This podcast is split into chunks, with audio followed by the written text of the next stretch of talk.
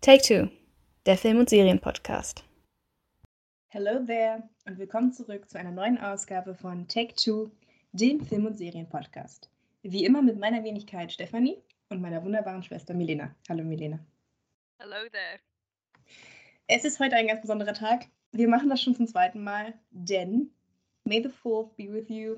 Es ist wieder der 4. Mai und wie könnten wir das anders machen als mit einer Star Wars Hommage? Bevor wir damit aber anfangen, müssen wir noch eine kleine Sache aufrollen, die wir noch nicht besprochen haben, weil Melina und ich tatsächlich im März im Urlaub waren. Und zwar waren ja die Oscars, und ich will da jetzt gar nicht viel drüber sagen, außer es tut mir leid, dass sämtliche, dass fast alle unsere Vorhersagen sich als falsch ähm, herausgestellt haben. Nichtsdestotrotz möchte ich gerne meinen Dank an Top Gun Maverick aussprechen und, und an den Song Natu Natu, die mir nämlich den Sieg über Milena beschert haben. Und ja, das Imperium schlägt zurück. Letztes Jahr hast du gewonnen, dieses Jahr habe ich gewonnen. Hast du deine Schmach schon verdaut, Milena? Eigentlich kann ich gut damit leben, verloren zu haben, wenn du nicht auf Top Gun Maverick beim Ton Oscar gesetzt hättest, weil ich dir gesagt habe, dass es wahrscheinlich gewinnen wird. Und du Nur- selber nicht gemacht. Nur um mich dann in der letzten Sekunde noch auf im Westen nichts Neues umzuentscheiden. Aber man muss auch einfach sagen, du hast auch gewonnen, weil du bei den Kurzfilmen den richtigen Riecher hattest. Und da muss ich sagen, Dokumentarfilm hast du gewonnen. äh, ja, Nawalny hat gewonnen. Ja, das fand ich relativ, das fand ich relativ klar, dass der gewinnen wird. Aber bei den Kurzfilmen hattest du den besseren Riecher und ja, da war ich auch ein bisschen zu faul, um mich da wirklich reinzulesen und zu informieren. Und da deswegen hat auch auf jeden Fall die Person, die richtige Person gewonnen, die am meisten Arbeit da reingesteckt hat. Herzlichen Glückwunsch an dieser Stelle. Danke dir. Mal sehen, wer dann nächstes Jahr gewinnt. Ansonsten muss man natürlich sagen, muss man schon zugestehen, außer auf unsere Häupter von den Hauptkategorien haben wir fast alles falsch geraten. Von den vier Schauspielkategorien hatten wir nur Kyo Kwan richtig. Herzlichen Glückwunsch Mhm. nochmal an dieser Stelle. Es hat niemand mehr verdient als er. Ja, Michelle Yeoh hat das Rennen gemacht, Kate Blanchett nicht. Was wir hervor gesagt hatten, außerdem hat Jamie Lee Curtis gewonnen und nicht Angela Bassett. Und im Nachhinein ärgere ich mich, dass ich nicht auf Brandon Fraser gesetzt habe. Das war schon irgendwie offensichtlich, aber na gut. Immerhin hatten wir den richtigen Film. Immerhin etwas. Das ist ja die wichtigste Ja. Kategorie. Und wir hatten ja auch gesagt, dass wir denken, dass im West nichts Neues gut abschneiden wird. Und so war es ja dann auch. Niemand hat das vorher gesehen, dass es so gut wird. Aber es war auf jeden Fall eine sehr erfolgreiche, erfolgreiche Oscar-Nacht für das deutsche Kino. Auf jeden Fall. Auf jeden Fall. Dass das im Westen nichts Neues so viel abräumt, war nicht, nicht abzusehen. Aber hat uns natürlich persönlich sehr gefreut. Wir haben es gemeinsam mit Raphael zusammengeschaut. Also es war auch ein schöner Geschwisterabend. Ja, so viel dazu. Das wollte nur noch mal als kleiner Nachtrag gelten. Wie schlage ich jetzt die Brücke vom heutigen Thema? Oscars. Milena, weißt du, wer den Oscar vergeben hat für den besten Film dieses Jahr? Dieses Jahr den Oscar für den besten Film. Wer hat ihn präsentiert? Mein Gott, ich hab's gesehen, aber ich erinnere mich auflösen? nicht mehr. Ja, wer war's? Es war Harrison Ford. Ah, ja, stimmt. Ja. Und damit schlagen wir doch jetzt perfekt die Brücke nicht zu Indiana Jones, tut mir leid, sondern Doch.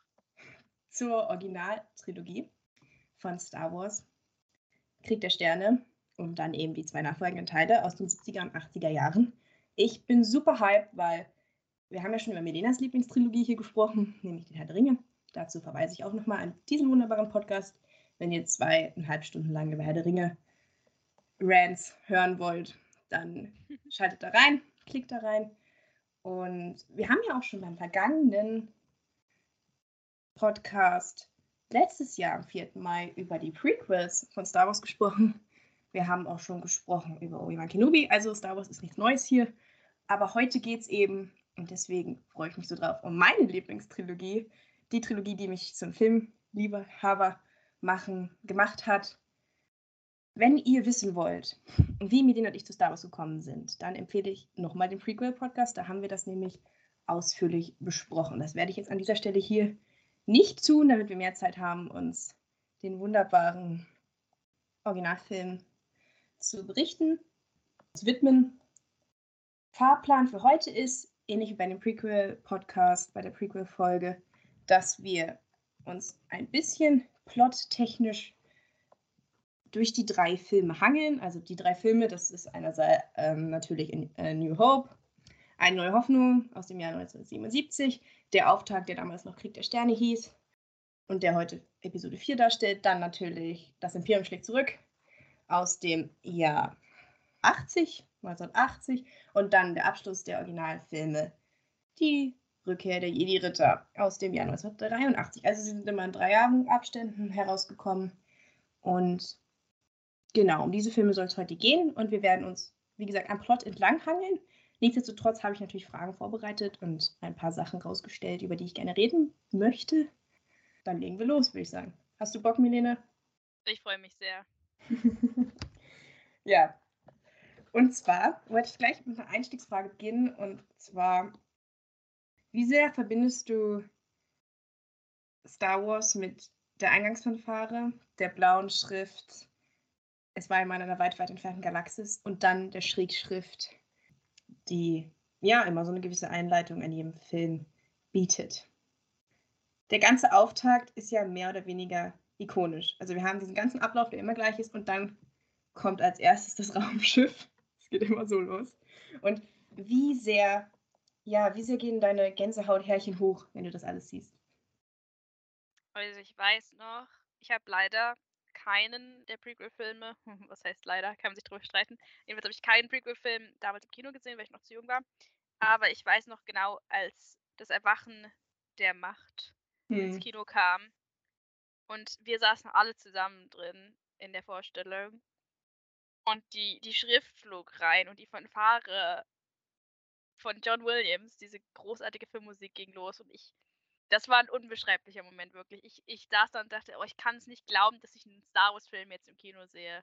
So dass ich dieses Privileg habe, was halt Generationen vor mir auch schon hatten, dass ich wirklich einen dieser Filme sehen kann, für die Kino gemacht wurde. Mhm. Und ja, also wenn das kein Gänsehautmoment ist, dann weiß ich auch nicht. Ich glaube, unsere Mutter hat sogar geweint. Ja. Meine Mama Star Wars über alles. Meine Mutter, unsere Mutter war im ersten Kinoteil und auch in allen weiteren acht, die danach folgten. Und ja, also es muss ein unbeschreibliches Gefühl gewesen sein. Für mich auch tatsächlich habe ich mich richtig erschrocken, als die Fanfare zum ersten Mal kam. Weil dieses ich will es jetzt hier nicht loslegen, aber und du, du wirklich, du schreckst in deinem Kinosessel auf und du weißt, okay, jetzt geht's los, jetzt kommt Star Wars. Und das habe ich tatsächlich zu Hause immer noch.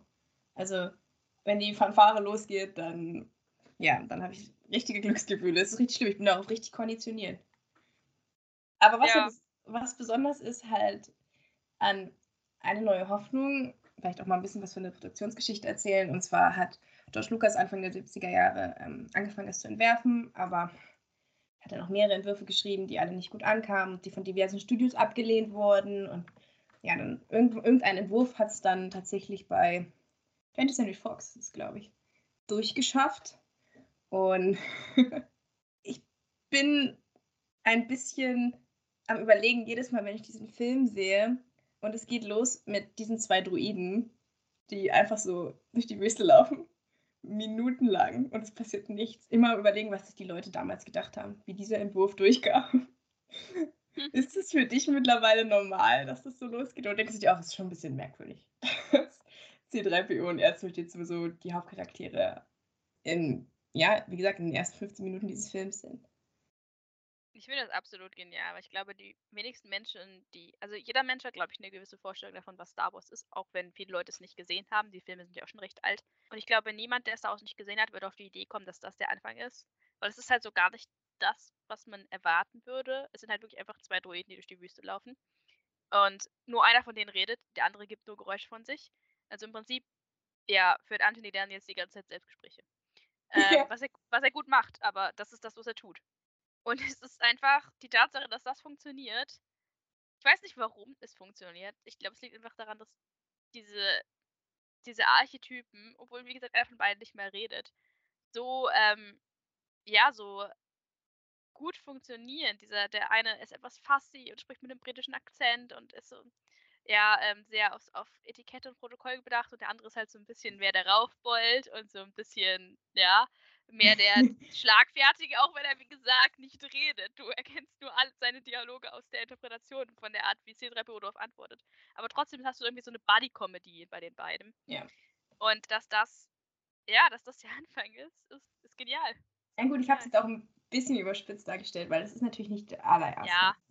Also es Aber geht es natürlich. Eine lange Sequenz Ja. am Anfang, bis Luke auftaucht, vergehend, ich weiß nicht, 20 Minuten mindestens. ist wirklich auch clever gemacht. Also bevor wir nochmal auf die ganz große Einstiegsszene loslegen, wo wir dann auch ähm, gehen, wo ja dann auch Darth Vader und Leia eingeführt werden, nochmal kurz zu unseren beiden Lieblingsdruiden, zu denen wir am, Anfang, am Ende dieses Podcasts auch nochmal was sagen werden. Es ist sehr clever gemacht, dass wir wirklich den zwei folgen. Wir sehen, wie wir sie zerstreiten, dann finden sie wieder zusammen, dann werden sie verkauft. Und erst in diesem Moment kommt Luke dazu. Und ich finde das sehr organisch, weil wenn ich mir überlege, dass Luke eigentlich vorher schon Szenen hätte haben sollen, mit Biggs zum Beispiel. Also es gibt Deleted Scenes, in denen Luke auftaucht, die halt quasi davor geschaltet werden sollten. Aber ich finde es so eine clevere Idee von George Lucas dann zu sagen, nein, ich schneide das raus und Luke wird erst Teil der Handlung, wenn die Druiden auf ihn treffen. Das ist wirklich ein absoluter Geniestreich und dadurch hast du auch automatisch gleich diese Bindung zu diesen zwei Antihelden, die ja mehr oder weniger 2D2 und C3PO darstellen und ja, also der eine ist das Herz de, der Reihe und der andere der Verstand. Könnt gerne überlegen, wer wer von wem ist, aber ich denke, es ist relativ offensichtlich. Und ja, das ist wirklich, das war wirklich eine sehr schöne Idee. Und jetzt nochmal ganz kurz zum Anfang. Wie findest du die Einstiegsszene mit Darth Vaders ersten Auftritt? Ziemlich beeindruckend tatsächlich. Ich liebe schon mal, dass alle Star Wars-Filme wirklich alle immer vor dem Sternenhimmel beginnen und ein Raumschiff reinfliegt ähm, über den, den Himmel. Ja, ich finde, Darth Vader ist ein großartiger Bösewicht und ich finde, die erste Szene setzt schon so den Ton für den ganzen Film.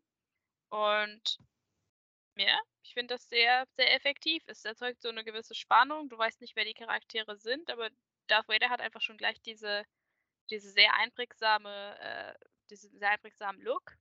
Er hat einen sehr hohen Wiedererkennungswert und ja, es erzeugt auf jeden Fall Spannung und du hast Lust auf mehr.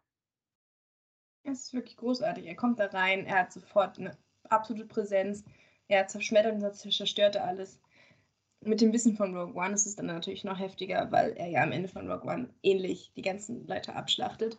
Und dann kommt er äh, in eine neue Hoffnung rein.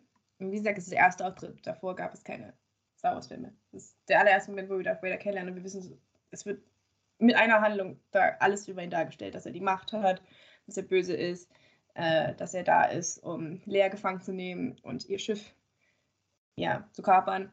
Und ja, also wirklich, wirklich ein toller Bösewicht. Über ihn werden wir gleich noch was sagen. Und es Und ist auch dann- ein, ähm, ist auch äh, ein, man kann es auch als Hinweis interpretieren, dass er eigentlich die Hauptfigur ist in den Star Wars Filmen, weil wenn du den Star Wars Zyklus sozusagen nimmst von Episode 1 bis ja, ich ignoriere gerne die Existenz der Sequels, aber zumindest von 1 bis 6 ist es ja eigentlich seine Geschichte. Und die Tatsache, dass er die erste Person ist, die wir sehen, ja, zeigt das so ein bisschen auf und ist auch besonders eher eindrücklich, wenn man 1 bis 3 davor gesehen hat und ihn dann wieder sieht, wie er halt jetzt plötzlich dann Der Mensch als Maschine. Anakin, ist. Anakin Skywalker halt zu Darth Vader geworden ist. Ja, er hat wirklich wenig Menschliches an sich, wie er dann da auch Lea sofort gefangen nimmt, die er dann noch auch super clever einfach die Pläne in R2D2 versteckt und die dann eben nach Tatooine flüchten. Und ich habe es nicht so ganz verstanden, Melina.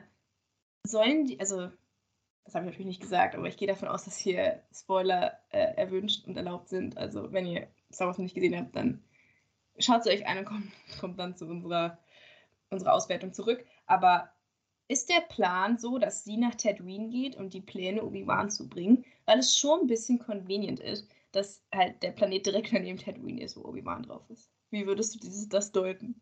Ich weiß es nicht und ich glaube, viele Sachen in Star Wars werden auch nie erklärt und die sind auch eigentlich, weiß ich gar nicht, so extrem relevant. so, sie ist halt gerade da unterwegs und Tatooine ist halt gerade in der Nähe.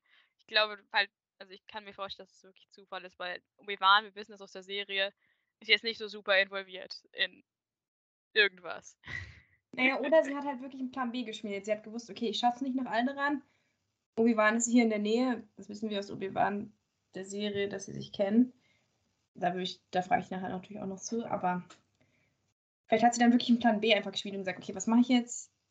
Ich, ich bringe erst für die zwei jetzt nach Tatooine, ich gebe ihm die Pläne und dann hoffe ich, dass Obi-Wan das irgendwie regelt. So, so ist immer das, was ich mir das zurechtlege. Sie hat ihm ja die, die Nachricht auch an ihn Genau, genau. Also das war genau. ja definitiv ihr, ihr Anliegen, dass er das dann übernimmt. übernimmt. Ja. Naja, jedenfalls geht's dann für unsere zwei Lieblingsdruiden nach Tatooine, wo sie dann von den Javas ja, erbeutet gestohlen werden und dann verkauft werden. Und dann kriegen wir zum ersten Mal unseren Hauptcharakter, denn das ist nicht Prinzessin Leia und es ist auch nicht Darth Vader, zumindest. Also wenn man es über den ganzen Zyklus sieht schon, aber eine, eine neue Hoffnung ist eindeutig Luke. Und ja, ich hatte mir gedacht, dass ich die Charakterstudien vielleicht am Ende hinstelle, aber eigentlich können wir auch jetzt schon über Luke reden. Was meinst du? Mhm. Weil jetzt taucht er auf. Oder willst du erst über, über die, den Rest der Handlung reden? Also ich kann, äh, kann zu Luke schon mal sagen, dass ich ähm, finde, er ist einerseits einer der, sag ich mal, am simpelsten gezeichnetsten Helden, weil er hat nichts Dramatisches, er hat nichts Tragisches, er hat, er ist einfach nur der, der ganz normale Junge von nebenan. Ähm, gleichzeitig hat er aber einen der ikonischsten Momente der Filmgeschichte. Äh, ich rede natürlich über Binary Sunset, ist ja klar. Eine der wirklich ikonischsten Shots, wo komplett ohne Dialog, nur durch, durch Musik und durch Szenenbild und durch die Performance von Mark Hamill praktisch wie in einem Disney-Film gleich die ganze Motivation des Helden dargelegt wird. Und Luke ist für mich eine Disney-Prinzessin, weil er hat, das ist sein I Want-Song, also, das ist für mich, ja, Luke ist wirklich für mich die Disney-Prinzessin hier. Er möchte unbedingt raus, er möchte die Welt sehen. Und Abenteuerleben. Ja, da, dadurch, obwohl wir wirklich von ihm nicht viel gesehen haben und er wirklich nicht ja, wahnsinnig irgendwie in allen Schattenseiten und Lichtseiten gezeigt wird, äh, hast du gleich das Gefühl, okay, hier ist jemand, mit dem kann sich jeder junge Mensch identif identifizieren.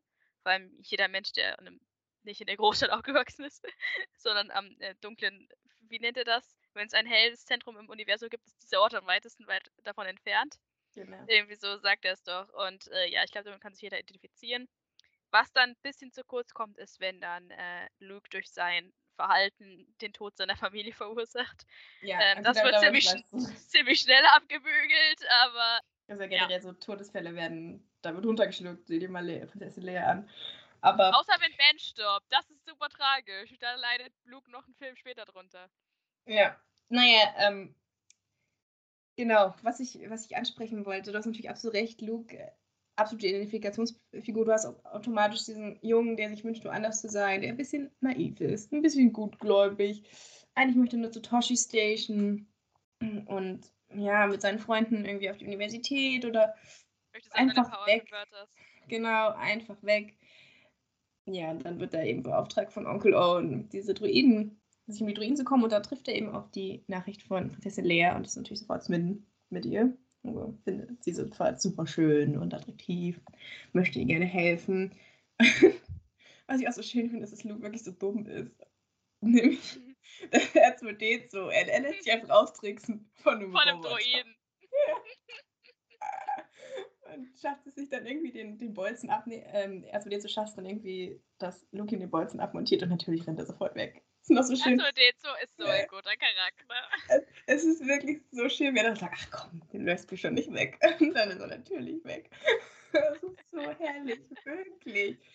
Und er jetzt so auf der einzigen Mission, die für ihn zählt, nämlich Obi-Wan diese Pläne zu bringen.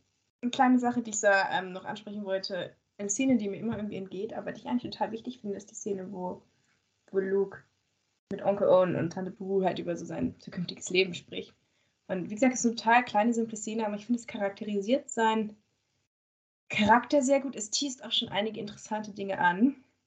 Und ja, es ist ja auch mehr oder weniger die letzte Szene, die wir mit Onkel Owen und Tante Boo haben. Sie segnen ja relativ schnell das Zeitliche danach. Also die Szene hat mir gut gefallen, würde ich nochmal herausstellen. Weil wir dadurch natürlich auch zum ersten Mal was über Obi-Wan erfahren. Bisschen alter, tu nicht gut, der irgendwo in der Wüste lebt. Es wird so angedeutet, dass er auch, dass er vielleicht schon tot ist. Ja, dann geht's durch die Wüste und wir treffen. Offensichtliche Anlehnung an Dune. ja, natürlich, natürlich. es ist generell einiges von Dune klar. Zum Beispiel die Stimme ist ja mehr oder weniger das, was die Macht auch ist. Naja, jedenfalls geht es dann durch die Wüste, auch wieder ein paar sehr lustige Szenen kommen. Also, ich finde es herrlich, wie, wie Luke sagt, er sieht niemanden und dann kommt so ein Mensch einfach von hinten oder so. Ich, wirklich, ich, ich liebe diese Filme für ihren simplen Humor. Ich finde, der Humor ist wirklich großartig bei Star Wars. Naja, und dann treffen wir auf den wunderbaren Sir Alec Guinness als Obi-Wan Kenobi. Absoluter Charakterdarsteller, wurde extra engagiert, um die Leute so ein bisschen ins Kino zu ziehen, weil der Rest der Besetzung ist ja ziemlich un unbekannt. Und ja, bis hierhin erstmal, wie gefällt dir diese Episodenstruktur? Weil ich habe es ja schon gesagt, wir, erstmal haben wir die kleine Episode mit den, mit den Druiden. Dann haben wir die Episode mit R2D2 bricht aus, Luke muss, Luke muss hinterher. Dann, wir treffen Ulvan. Dann, es geht weiter nach Mos Eisley, da rede ich gleich nochmal drüber, weil Mos Eisley ist eine meiner absoluten Lieblingsszenen. Dann geht es zum Todesstern. Dann erleben wir das ganze Drama auf dem Todesstern. Und am Ende, kennt es alle, äh, der große Showdown, wo der Todesstern in die Luft gesprengt wird. Du könntest eigentlich auch eine Serie mit acht Folgen daraus machen, finde ich persönlich. Es ist wirklich jeder, es sind wirklich so Mini-Arcs, die sich immer wieder abschließen. Ist das für dich langweilig, weil du dich immer wieder auf was Neues einstellen wirst? Oder hast du das Gefühl, dass du gut dadurch unterhalten wirst, weil immer wieder was Neues passiert? Naja, es ist eine ganz normale Fantasy-Quest-Struktur, oder? Also, alle, alle Star Wars-Filme, die danach kamen, halten sich ja auch genau an diese Struktur. Also es ist meistens, und nicht nur die, auch viele Marvel-Filme und dergleichen sind eigentlich so ein bisschen dreigeteilt. Es gibt immer eine einigermaßen actionreiche Eröffnungssequenz. Dann in der Mitte reist man irgendwo hin, sucht irgendwas, muss irgendwas finden. Oder Ähm, irgendwen treffen. oder irgendwie treffen und am Ende gibt es einen großen Showdown und eine große Schlacht. Ja, aber ich ähm, finde zum Beispiel in Empire Imperium, anders. Imper ich wollte es gerade sagen, Imperium schlägt zurück macht es anders, deswegen denken ja auch viele, dass Imperium schlägt zurück der beste Film ist. Aber äh, 1 und 3 halten sich da dran und auch viele andere Filme. Und ich, ich würde jetzt nicht sagen, dass es langweilig ist. Ich finde, man muss halt Star Wars wirklich als Vertreter seines Genres sehen. Und Star Wars ist keine Science Fiction, Star Wars ist eine Space Opera. Es ist praktisch Fantasy im Weltall. Und ja, Deswegen liebe ich es auch so. Luke Ja. könnte halt auch wirklich die Hauptfigur in einem Märchen sein oder in einer Fantasy-Geschichte. Und deswegen finde ich, passt es auch ganz, ganz gut so. Zumal ja, ähm, also es geht ja auch recht schnell und ich finde auch, ich bin immer wieder überrascht, wie simpel eigentlich die Handlung vom ersten Teil ist. Oder, ne? Es ist total ist- simpel. Du siehst fast nichts von der Welt, ja, du weißt, das Imperium ist böse, weil sie Onkel Owen und Tante Beru getötet haben. Ja gut, das wird ja gleich am Anfang festgelegt, ne? Nehmen sie Lea halt foltern und so. Ja, ja, klar, aber du hast ja keinen Bezug zu diesen Charakteren. Du weißt ja nicht, wie die Welt aussieht. Wir sehen in allen drei Filmen nie irgendwie die Hauptstadt von diesem Reich. Wir sehen den, den, den Anführer dieses Imperiums auch erst im allerletzten Teil wirklich in, in Person. Es ist eine ganz, ganz simple Story. Und trotzdem hat es irgendwie was angesprochen bei den Leuten und trotzdem hat es die Leute irgendwie abgeholt. Auf jeden Fall. Manchmal muss es vielleicht auch gar nicht so abgespaced und abgedreht sein. Also es ist natürlich abgespaced, weil wir sind im Weltraum, aber von der St das ist vielleicht das, was das neuer Gedanke, das ich jetzt ordnen. Das ist vielleicht auch das, was Star Wars interessant macht, weil es einerseits in dieser weit, weit entfernten Galaxis spielt, komplett neue Orte, eine neue Welt, die eingeführt werden, aber die Story dahinter ist sehr simpel. Das war ja zum Beispiel auch die Idee von George Lucas, warum er gerne klassische Musik wollte. Weil er gesagt hat, die Welt ist so abgedreht, ich möchte das Publikum irgendwie binden an irgendetwas, an vertraute Klänge, die es schon kennt. Und deswegen haben wir zum Beispiel das Glück, dass wir John Williams haben, über den ich gerne im zweiten Teil sprechen möchte, ähm, über Empire Strikes Back. Weil es interessant ist, er hat dann den Oscar zwar für den ersten Film bekommen, aber das bekannteste Stück aus Star Wars ist tatsächlich im zweiten Teil. Deswegen reden wir dann über John Williams. Aber ne, dieser Dualismus, der sich witzigerweise auch die ganze Zeit in, in Star Wars innerhalb der Story ähm, widerspiegelt, der ist eben auch in der Struktur vorhanden. Du hast diese ganz simple Struktur in einer Welt, die komplett fremd ist. Und das ist eigentlich ein ganz gutes Konzept. Und er nutzt das halt wirklich auch gut, um die Charaktere einzuführen. Also wir haben sehr viele Charaktere. Es ist eigentlich nur Einführung. Wir müssen das Imperium einfügen, wir müssen die Helden einführen, wir müssen ja vielleicht Sp- Spieler dazwischen irgendwie einführen, wie zum Beispiel Obi-Wan, der weder jetzt Teil der Rebellen ist, noch, noch des Imperiums, zumindest nicht mehr. Und ja, in jeder dieser Episoden, die ich jetzt vorhin auch schon aufgezählt habe, kommt irgendwie eine neue Figur dazu. Also wir lernen dann Obi-Wan kennen, über den ich gleich auch noch ein paar Worte verlieren werde. Und dann geht es nach Mos Eisley. Und dann brauchen wir Piloten. Und wo kriegen wir den her? In Mos Eisley, in dieser wunderbaren, wunderbaren Cantina-Szene, die ich vergöttere. Und da treffen wir auf Han. Und so geht es halt die ganze Zeit weiter. Dann sammeln wir die Prinzessin ein. Und ich finde es eigentlich sehr clever, wie am Ende dann halt ne, der kleinere Höhepunkt ist. Und sie sind alle aus dem Todesstern und alle Charaktere arbeiten zum ersten Mal zusammen. Und es hat mir eigentlich sehr gut gefallen.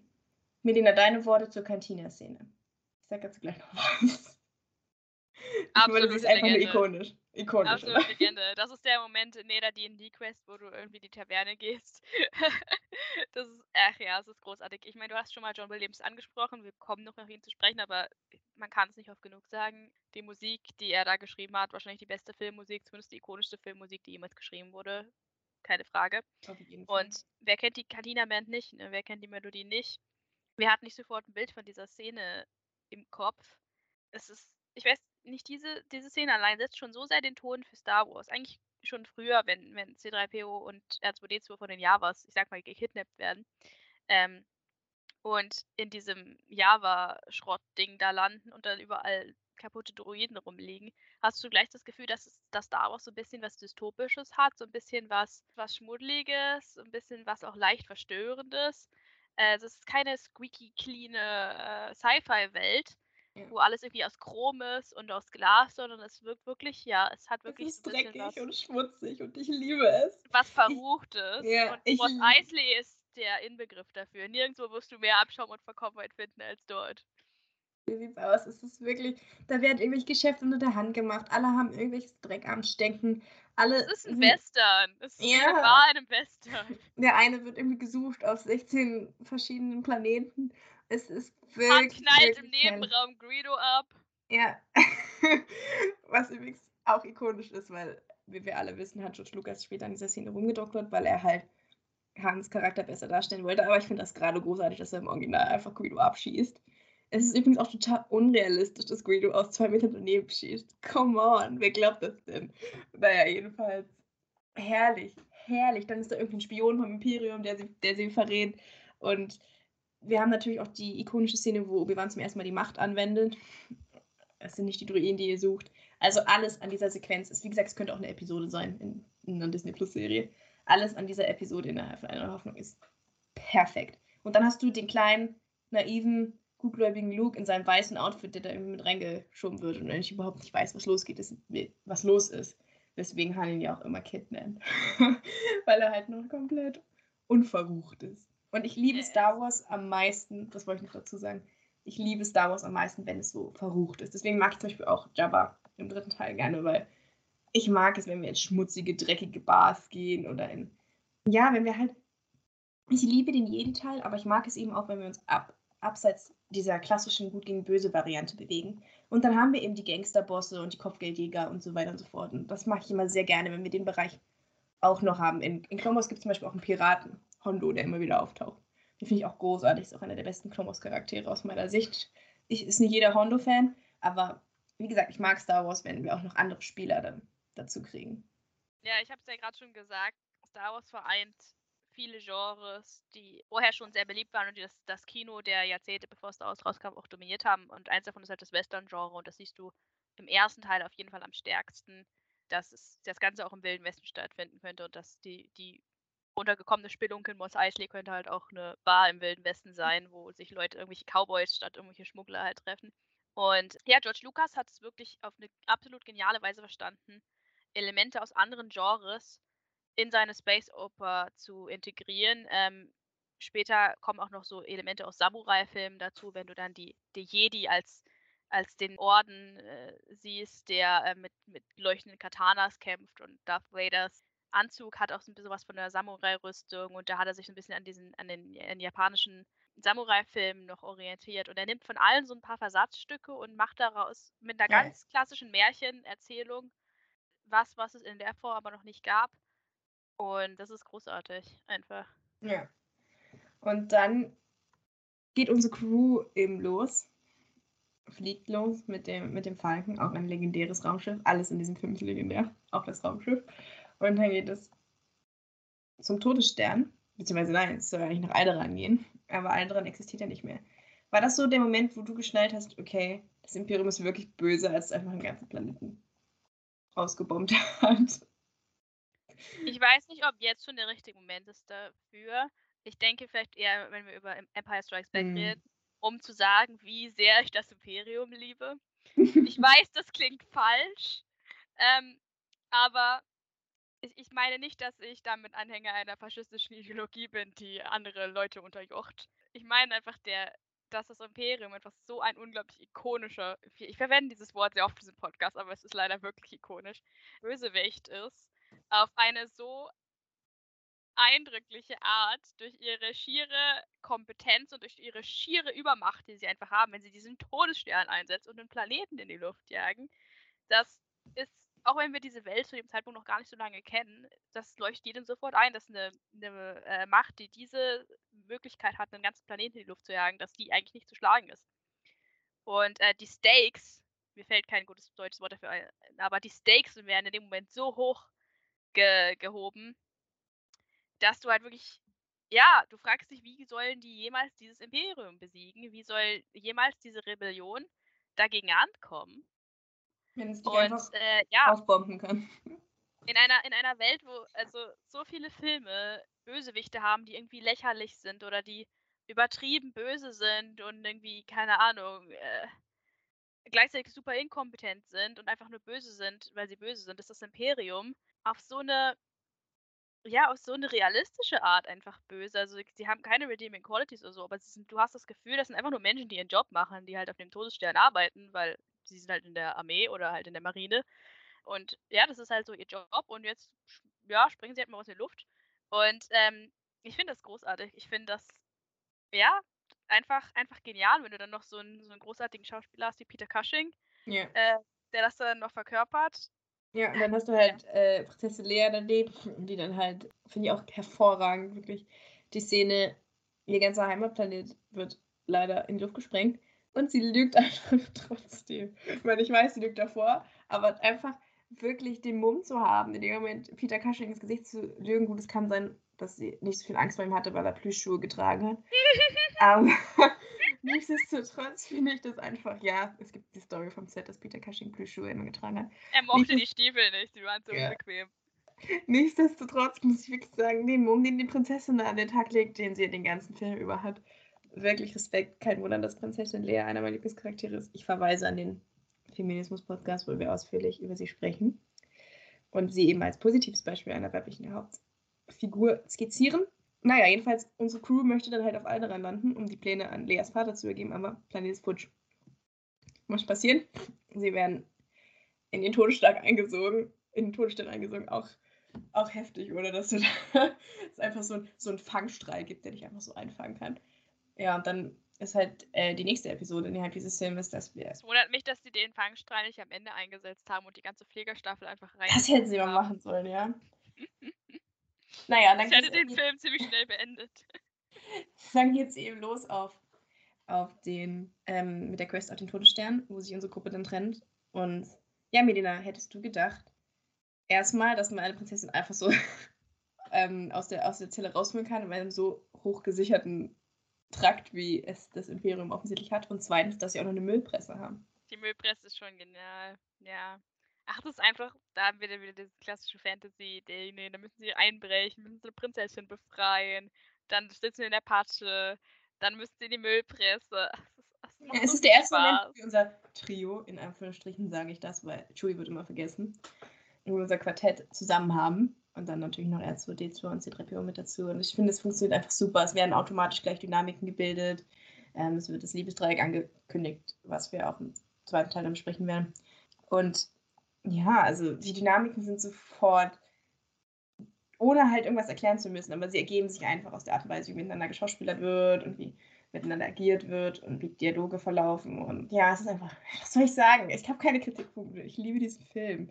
Es ist einfach perfekt. Ich fühle mich zwei Stunden lang kom- super unterhalten, dann, wie sie dann da in diese Müllpresse reinrutschen und, ah, und, und dann, dann wird, wird, wird diese Müllpresse ähm, angeschaltet und Han sagt einfach, wir werden demnächst alle viel dünner werden. Mhm. ich liebe einfach diesen Film wirklich. Und ja. Der Humor ist halt immer ein Ja. großes Element in diesen Ja. Szenen. Auf jeden Fall. Humor ist eine der einfachsten Sachen, Leute dazu zu kriegen, mit Charakteren mitzufühlen und für sie zu routen. Viele Sachen, die sich so wahnsinnig ernst nehmen, verstehen das nicht, aber Star Wars hat es immer verstanden, Dass, Ja. wenn dich jemand zum Lachen bringt, dass du diese Person automatisch magst. Und das ist eine der, Fehl eine der Sachen, warum Han auch so ein archetypischer Charakter, dieser liebenswerte Schurke einfach ist und du trotzdem für ihn rootest. Ja. Wo wir gerade auf dem Todesstern sind. Ich würde mit dir gerne über das Szenenbild sprechen. Und ich finde, es ist tatsächlich im ersten Teil mit am besten. Ich, nicht, dass ich die anderen Filme nicht mag, aber man muss halt erstmal die, die, äh, die Settings und äh, das Szenenbild kreieren. Und ich liebe den Todesstern. Ich weiß nicht, wie das dir geht, aber der hat sich in mein Gedächtnis so eingebrannt. Also diese schwarzen, langen, glänzenden Flure, diese kalten Wände. Wie gesagt, dann noch das, äh, die Uniform des Imperiums dazu. Einfach perfektes Setting, oder? Ja, wie gesagt, ich finde den ganzen Look vom Imperium großartig. Wie gesagt, nicht, dass hier jetzt irgendwelche Missverständnisse aufkommen. Nein, ich finde nicht gut, wofür das Imperium steht, aber sie haben es geschafft, diesen, diesen militaristischen, ins, also ich meine, die Nazi-Parallelen sind offensichtlich, Look extrem gut zu reproduzieren, ähm, auf eine wirklich kalte, bedrohliche Art, die einfach pure Kompetenz ausstrahlt. Und eine meiner absoluten Lieblingsszenen, du hast die jetzt nicht erwähnt, aber ich muss sie einmal kurz erwähnen, ist die, wo die ähm, die ganzen imperialen Offiziere ähm, darüber reden, dass der Senat aufgelöst wird und dass die, äh, die, die neue Einfach die Demokratie Kampfstation ausgehebelt. die Rebellion unterdrücken wird. Und auch da kommt, hast du, du hast einfach das Gefühl, es ist ein normales Board-Meeting von Leuten, die halt in, der- im Militär sind und die sich halt darüber unterhalten. Und ja, die haben unterschiedliche Meinungen. Der eine findet halt, ja, die Macht äh, ist noch. Äh, ist noch relevant, andere glauben das nicht, andere sagen, Technologie hat den Vortritt vor Fantasy, Magie. Aber dass wir diesen kleinen Einblick kriegen in das Imperium, macht es halt nochmal bedrohlicher, weil du halt wirklich, wie gesagt, ich habe es ja schon mal gesagt, du hast wirklich das Gefühl, es sind einfach nur Menschen, die ihren Jobs nachgehen. Ja, entweder sind wir Elektroniker oder. Und du hast wirklich das Gefühl, dass da was dahinter steht und es sind nicht irgendwelche gesichtslosen Aliens. Es hätte ja auch ein Film gegen sein können, wo sie gegen irgendwelche Aliens kämpfen. Aber nein, es sind Menschen. Äh, es sind auch überwiegend Männer tatsächlich in diesem Film. Später wird das Imperium etwas diverser, ähm, aber es sind in, in den alten Star Wars-Filmen sind es einfach nur alte, weiße, beziehungsweise mittelalte weiße Männer. Und Die Karriere machen Ähm, wollen. richtig die Karriere damit machen wollen. Und ja, der Todesstern symbolisiert das alles so ein bisschen. Ja. Um, Und ich finde ja. wirklich, dass die Settings ein ganz großes Plus sind bei, bei Star Wars. Also diese Kreativität, die da immer drin steckt. Ich finde, der Todesstern sieht super aus. Ich finde auch die Settings in Tatooine toll. Also man war ja hauptsächlich ähm, in Tunesien oder, und auch in Nordamerika, um, um Tatooine darzustellen. Und ich finde, du siehst halt einfach, dass diese Sets gebaut sind, dass sie echt sind. Etwas, was ich heutzutage so vermisse, weil heutzutage stellst du dich halt einfach vor den Greenscreen. Und damals wurde die Hütte von Luke noch wirklich gebaut. Und ich liebe es, wirklich. Und das Ja. Todesstern, der Todesstern ist so ein Mini-Modell, der dann fotografiert wird von allen Seiten. Also ich finde es, ich finde die, also die Arbeit, die Settings, das Szenenbild, finde ich, finde ich großartig. Finde ich auch. Finde ich auch toll und ich vermisse das sehr, diese Zeit, wo man doch wirklich äh, in die Natur gegangen ist und dort Filme gedreht Ja, und hat. sich tolle Drehorte ausgesucht hat. Ich meine, du, du siehst, äh, Lawrence von Arabien ist so ein Film, wo du einfach siehst, was der für eine unglaubliche Auswirkung hatte auf die Vorstellungskraft von Menschen, wenn du einfach drei Stunden lang diese Wüste eingefangen siehst, diesen unglaublichen Bildern und ich bin mir sehr sicher, dass sowohl Dune als auch Star Wars dann das indirekt durch Dune, also durch Dune beeinflusst wurde halt dann indirekt auch von diesem Film, dass das so eine ganze Wüstenikonografie bewirkt hat. Und das hast du nicht, wenn die Wüste am Computer entstanden ist und CGI ist. Ja, und ich werde jedes Mal das Setting ansprechen, aber ich finde zum Beispiel auch Dagobah im zweiten Teil sieht großartig aus. Es wirkt so total, ja, dreckig und verlassen und so richtig urwaldmäßig. Und wie gesagt, diese, diese linealen, äh, diese Lin Lilien, die sie dann da reingebaut haben, an denen sich Luke dann ranhangelt und so. Ich habe wirklich das Gefühl, ich kann das Set anfassen und ich liebe es wirklich. Das wollte ich, wie gesagt, das wollte ich mal äh, Ist dir hervorstellen. mal Hm? aufgefallen, dass es in Star Wars eigentlich keine Städte gibt oder fast keine Städte, sondern sie gehen meistens auf verlassene Planeten, wo ganz viel Natur ist. Und ich glaube, das liegt auch ein bisschen daran, dass die halt einfacher zu machen sind. Ja. Also einfacher herzustellen sind die Sets. Aber ich finde das auch ziemlich genial, dass halt jeder ähm, Planet so seinen sie eigenen Look aussieht, hat. ne? George Lucas hat sich wirklich Gedanken gemacht, so, hm, jetzt habe ich schon einen Eisplaneten, jetzt habe ich schon einen Sandplaneten, jetzt mache ich mal einen Waldplaneten. Das mache ich einen Dschungelplanet. Ich finde das, ich find das so schön. Ich finde das auch wirklich toll. Deswegen war auch klar, dass Endor noch kommen muss, weil es fehlt noch der Waldplanet. Ja? Und dann hast du halt wirklich jetzt nichts gegen den Wasserplanet in den Sequels, aber ich sagen. der ist halt komplett, der ist halt komplett am, am Computer entstanden. Das siehst du auch. Und da nehme ich mir so einen richtig schönen Wald, der knistert und wo sich das Licht so schön einfängt. Den nehme ich da tausendmal lieber, weil er echt ist. Wir waren beim, wir haben die, haben, möchtest du noch was zu der Todesstern-Episode sagen? Wir sind jetzt ja auch schon mal eine halbe Stunde, deswegen ich will das jetzt mal ein bisschen kürzer fassen. Ich glaube, das ist, ja, wir, wir waren, werden doch sowieso die ganze Zeit nur vom Lob überquellt. Ja, also, ja. Deswegen jetzt, sagen? jetzt zum finalen Teil und zwar der Zerstörung des Todessterns. Und auch hier muss man wieder sagen, dieser Film hat einen Oscar für die besten Special Effects bekommen und komplett zurecht. Also wie, wie die Raumschiffe inszenieren und, und ja, die Blaster und, und ah, was, was soll ich sagen? Also diese finale Sequenz ist übrigens auch sehr spannend, finde ich. Also wie dann nach und nach. Achso, wir haben Obi-Wans Tod vergessen, aber darüber reden wir gleich noch, weil Obi-Wan möchte noch ansprechen extra. Diese finale Sequenz, wo, wo Luke das Ding in die Luft jagt, einfach an Dramaturgie kaum zu überbinden, oder? Äh, kaum zu überbieten. Es sterben immer mehr Leute, diverse Piloten gehen nach und nach drauf. Erst probiert es der eine Trupp, da sterben alle, dann probiert es der nächste Trupp, dann sind nur noch Luke, Biggs und Wedge übrig. Und es ist, es ist wirklich einfach absolute Spannung. Ich weiß, als, als ich sechs war, ich habe es kaum ausgehalten vor Spannung. Es war so großartig. Ja, es ist ein sehr effektiver Showdown. Ich muss sagen, als ich das erste Mal Star Wars gesehen habe, fand ich das zu heftig. Deswegen habe ich die anderen Teile dann auch nicht mehr gesehen, jahrelang. Weil das ist schon schwer zu verdauen, wie die da alle einer nach dem anderen abgeschossen werden. Ja, ja. Aber Vor allem, weil natürlich, es halt so einzeln passiert, ne? Es ist nicht so einfach wie in der Schlacht, dass irgendwie ja alle abgemurkst werden in so einer Welle, sondern einzeln werden sie wirklich so rausgepflückt. ja, du hast und halt wirklich das Gefühl, dass du sie halt auch. kennenlernst, so ein bisschen. Der Ja. eine ist halt der Anführer, der andere ist so ein bisschen äh, übermütig. Sie haben auch alle so ein bisschen, also man lernt sie alle so ein bisschen kennen über die zehn Minuten. Und was ich wirklich auch sehr effektiv finde, ist, ähm, wir haben ja gleichzeitig den Plot, dass der Todesstern in zehn Minuten in Reichweite ist, das Ding, die Rebellenallianz in die Luft zu schießen.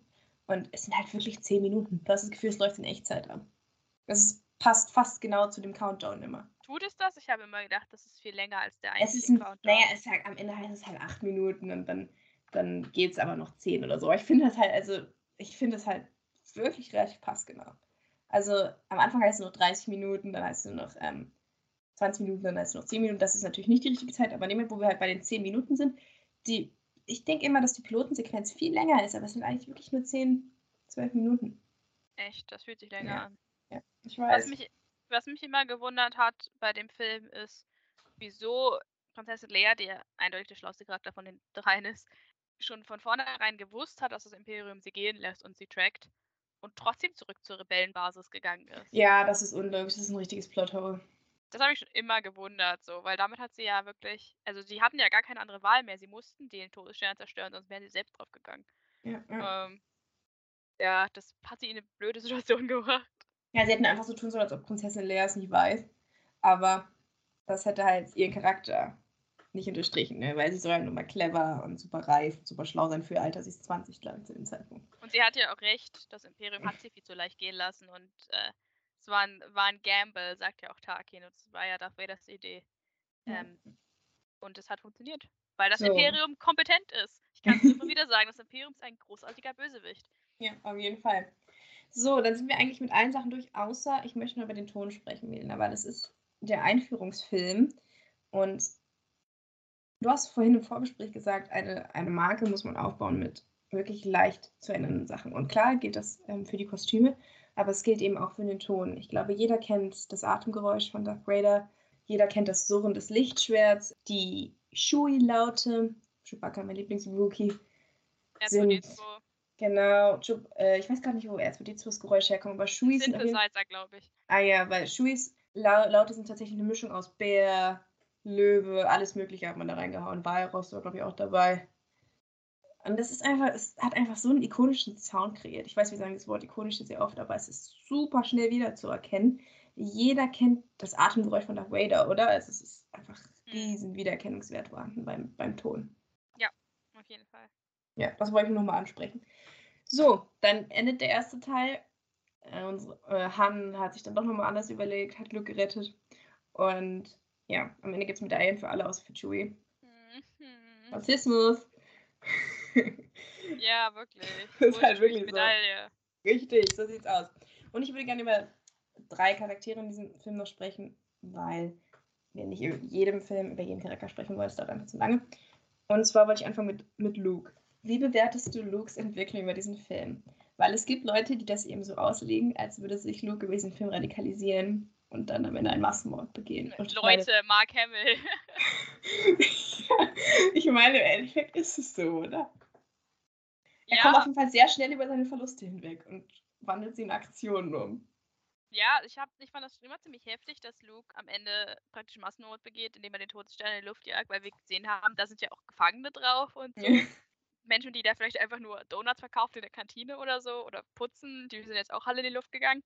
Andererseits muss man halt sagen, dass dadurch, dass ähm, das Imperium Alderan vernichtet hat, wie gesagt, die Stakes schon so hoch waren, dass damit natürlich der Todesstern in die Luft gehen musste. Ja, als nächstes wäre Yavin draufgegangen.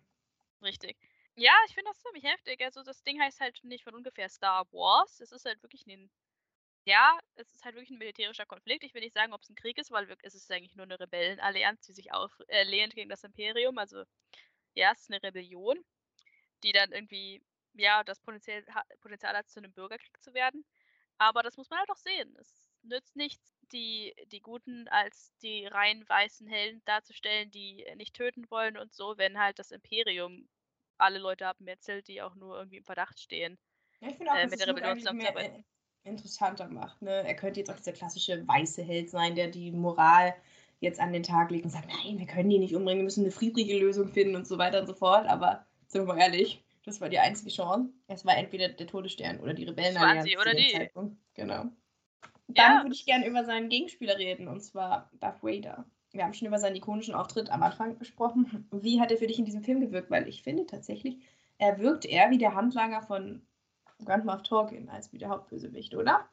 Ja, Tarkin ist der eigentliche Bösewicht in dem Film, klar. Darth Vader, weiß nicht, ob er, ob schon da klar war, dass er so eine große Rolle später spielen wird. Aber hier wirkt er halt noch wirklich relativ unausgearbeitet. Er ist auf jeden Fall eine effektive Bedrohung, aber ähm, die dann auch ganz, also recht leicht wieder besiegt wird am Ende. Ähm. Mhm. Also er ist noch, er ist schon in Ansätzen die Figur, die er später sein wird, aber da ist noch Potenzial und wenn Graham of Tarkin dann halt aus dem Weg geräumt wird, dann kann er sich entfalten zu dem. Ja, weil er seinen Vorgesetzten verloren hat. Genau. Ja, sehe ich ähnlich. In, auch wirklich eine sehr clevere Entscheidung von George Lucas Darth Vader in, den, in, in die Raumschiffe zu setzen und ihn damit halt nicht zusammen mit dem Todesstern in die Luft zu jagen. So hat er ihn sich für einen möglichen zweiten Teil offen gehalten. Trotzdem wirkt er aber besiegt in dem Moment. Also wenn es nach Star Wars nicht weitergegangen wäre, weil das ganze Ding ein riesen Flop geworden wäre, dann wäre es auch okay gewesen. Also er hat es relativ gut geschafft, das, den Film zu einem guten Abschluss zu bringen, ohne jetzt sämtliche Enden abzuschließen, sodass man dran anknüpfen kann. Außer für wen es nicht mehr weiterging nach diesem Film, zumindest in keiner Hauptrolle, ist Sir Alec Guinness als Obi-Wan Kenobi. Hm. Was sagt es seine Darstellung? Ich was wäre ihn. ein, ein äh, Podcast, wo wir nicht über unsere Liebe zu Obi-Wan Kenobi reden? Ja. Ja, ja, wir haben jetzt, das ist interessant, weil wir haben Ewan McGregors Obi-Wan ja schon mehrfach entschlüsselt, ne, in der Serie, in den Prequels. Jetzt reden wir über die Urdarstellung, nach der Ewan McGregor sich ja irgendwo auch gerichtet hat. Also, Und zwar sehr ja. wundert mich immer wieder, wie er es geschafft hat, diese kleinen Gesten von Alec Genau. Ja. Die Gesten sind wirklich das. Wie er sich, ähm, wie er seine Arme verschließt und sich an seine Arme, also ne, er verschränkt seine Arme und fasst sich an den jeweils anderen Arm oder er fasst sich in den Bart. Hm. Das ist wirklich super übernommen. Aber wir wollen jetzt über Alec Guinness reden. Merkst du ihm an, dass er keinen Bock auf das Projekt hatte? Also Nein. ich finde gar nicht. Alec Guinness ist einer der größten Schauspieler, die es jemals gegeben hat es ist ein bisschen traurig, dass er immer nur auf Star Wars reduziert wird, weil der Mann konnte alles spielen und er war ein begnadetes Schauspieltalent. Und er hat, aus, er hat abgeliefert, auch wenn ihm Star Wars, naja, ein bisschen unter seiner Würde vorkam, hat er auch hier wieder alles abgeliefert. Und ja, Mark Hamill, so sehr ich ihn mag, kommt da teilweise auch nicht so super weg in den Szenen, weil einfach Alec Guinness kann mit seiner Mimik und mit seiner Stimme so viel ausdrücken. Er drückt mehr aus, als eigentlich das Drehbuch zu dem Zeitpunkt vorgesehen ja, hatte. Ja. Ich bin mir ziemlich sicher, dass wenn er, wenn er über seine Vergangenheit redet, also ich meine, das funktioniert halt nur, dass da, der ganze Darth Vader Reveal funktioniert nur, weil Alec Guinness halt so bedeutungsschwer damals schon geguckt hat und so das so aufgeladen hat emotional. Auf jeden Fall, ne? Ähm, er, er tut so, als gäbe es irgendwie einen Hintergrund. Er, er, er schafft es mit seinen Augen und seinem Gesichtsausdruck, dem Klonkrieg, von dem man gar nicht wusste, was die Klonkriege damals sind, eine Schwere und eine Bedeutung zuzumessen. Es ist unglaublich, was er da schauspielerisch rausholt. Deswegen ist er auch zu Recht für den Oscar damals nominiert worden. Er ja. ist großartig in diesem Film und er hat nicht viele Szenen. Nein, aber er hat es geschafft in einem Film mit wenigen Szenen und er stirbt ja schon bei der Hälfte einer der ikonischsten Charaktere, da ist schon wieder dieses Wort ikonisch. Ja, ein, ist überall. Aber auch einen der am meisten geliebtesten Charaktere zu erfinden. ja, das ist, Luke hängt an ihm, die Zuschauer hängen an ihm. Ähm, man, vermisst, man vermisst ihn wirklich sehr, wenn er weg ist. Lea und Han nennen sogar ihr Kind nach ihm. also, ja, auch wenn Alec Guinness sicher nicht der größte Star Wars-Fan war und mit den Dialogen gehadert hat, die ja auch wirklich, also wenn man sich anguckt, was Alec sonst so gespielt hat, vielleicht nicht unbedingt auf dem Level waren. Wobei aber ich finde, dass die Dialoge immer zu Recht runtergemacht werden. Ich finde die eigentlich okay. Also da habe ich schon einen ganz anderen Schund gehört. Und den Humor finde ich wirklich großartig in den Film. Also ich finde die Dialoge nicht so schlecht, aber klar, es ist nicht auf Allergenes Niveau, was es nur zu Schauspiel Oh, keine Frage. oh, heutzutage, also für einen, okay, jetzt muss ich aufpassen, was ich sage, aber äh, ich bin der Meinung, dass das Niveau der Dialoge in der Filmgeschichte ein bisschen gesunken ist, Auf muss man jeden vorsichtig Fall, oder? sagen. Also für Was- heutigen Blockbuster sind die Star Wars Zitate völlig okay.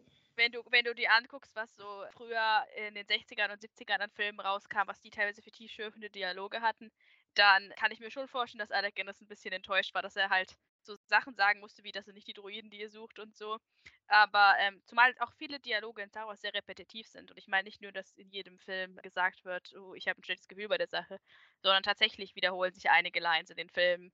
Äh, Mhm. Weil George Lucas, der den ersten Film Vergessen dass hat, er sie schon mal geschrieben hat, ziemlich sicher. ja, und auch einfach vielleicht nicht so die Range hatte und es ja auch nicht braucht. Der Film braucht keine tiefschürfenden Dialoge. Er hat keinen, da steht ja auch nichts groß dahinter. Er will keine Philosophie oder irgendwas äh, verbreiten. Ist einfach nur eskapistischer Fun. Und ich kann mir schon vorstellen, dass das für Alec Guinness vielleicht ein bisschen zu wenig war. Ähm, Nichtsdestotrotz war dem Projekt da so verbunden und George Lucas jetzt nochmal zweimal zurückgekommen ist. Er hat ja ähm, 2,25 Prozent oder so der Anteile an Star Wars gehabt, was ihn ein, den, den Lebensabend gegeben hat, den er verdient hatte. Ich sag's mal so, also es hat ihn wirklich reich gemacht. Wirklich, Alec Guinness hat an, an Star Wars verdient. Ja, Alec Guinness hat irgendwie bei seinem Deal, den er gemacht hat, einen Teil an den, äh, am Profit, an den Einnahmen von Star Hm. Wars gekriegt. Als wie Steven. Spielberg. Ja, Irgendwie haben alle mit halt- verdient. wirklich nicht so wenig, also wirklich so 2% oder so. Gut, das klingt wenig, aber wenn man bedenkt, was Star Wars heute noch für Geld macht, dürfte Alec damit ausgesorgt gehabt haben. Völlig zu Recht natürlich. Also ich kann nur noch mal sagen, auch wenn wir bisher immer nur über Hugh McGregor gespielt haben, Alec ist der OG Obi-Wan. Und ohne ihn gäbe es kein, kein Obi-Wan und gäbe es auch keine Prequels, weil er einfach die interessanteste Figur war. Und er schafft es, dem Charakter eine tragische Backstory zu verleihen, die damals noch nicht existiert hat. Einfach nur sein. Schauspiel. Ja, Wahnsinn. Und darauf konnte, auf diese wunderbare Darstellung konnte dann halt alles aufgebaut werden. Und deswegen wurde Obi-Wan dann zu diesem tragischen Charakter, der irgendwann einsam in der Wüste lebt. Ja, ich präsentiere noch meine drei Lieblingszitate. Ich weiß nicht, hast du uns auch noch ein Lieblingszitat mitgebracht aus Eine neue Hoffnung, die du, das du hier gerne nennen möchtest? Ich gucke erst mal, was deine sind. Okay, auf der 3. I find your lack of faith disturbing. Klassiker. Auf der 2. You will never find a more wretched hive of scum and villainy. Und auf der 1. Mein absolutes Lieblings aus dem Film. I suggest a new strategy, R2. Let the boogie win. Die Szene mag ich auch sehr gerne. Liebe die Szene. Ich finde alles, was, was Anthony Daniels macht im Film großartig. Ja, ich finde, ich muss, muss auch nochmal ähm, Obi-Wans Zitate erwähnen. Das war das erste Hello there, was wir gekriegt haben in dem Film. Er hat auch, er hat auch so viele Memes gespawnt, einfach sein, of course I know him, he's me. Und so, so schön, so schön. Also ja, da sind schon einige tolle, tolle Zitate drin. Ja, okay. Dann möchte ich dich jetzt in deiner ersten finalen Bewertung von Eine neue Hoffnung bitten, Milena. Ja, oh Gott, ja, ich überlege schon die ganze Zeit, wie viel ich dem Film, wie viel ich dem Film geben würde. Ja, gefühlsmäßig ist es, also einfach aufgrund des Nostalgiefaktors hat er eine 10 verdient, aber wir haben ja schon ein bisschen über die Sachen geredet, die auch, äh, ja, vielleicht nicht unbedingt qualitativ so hochwertig sind. Ähm, ja, also ähm, einfach um noch ein bisschen Luft nach oben zu geben, würde ich sagen, ich gebe ihm eine 8, aber eine sehr gute 8. So, aber es ist halt im Kern wirklich eine sehr simple Story noch zu diesem Zeitpunkt. Es hat noch nicht diese epische Bandbreite, die es später annehmen wird. Es ist, wenn du nur eine neue Hoffnung hättest, dann wäre Star Wars sicherlich auch nicht vergessen worden. Aber es wäre auf keinen Fall dieses Phänomen, glaube ich, was es heute ist, weil es ist halt einfach nur ein solider, schöner Abenteuerfilm, der sehr witzig ist und so. Deswegen kriegt er von mir acht Sterne mit dem Verweis darauf, dass halt, wie gesagt, noch Luft nach oben ist. Wie viel würdest Mhm. du ihm geben?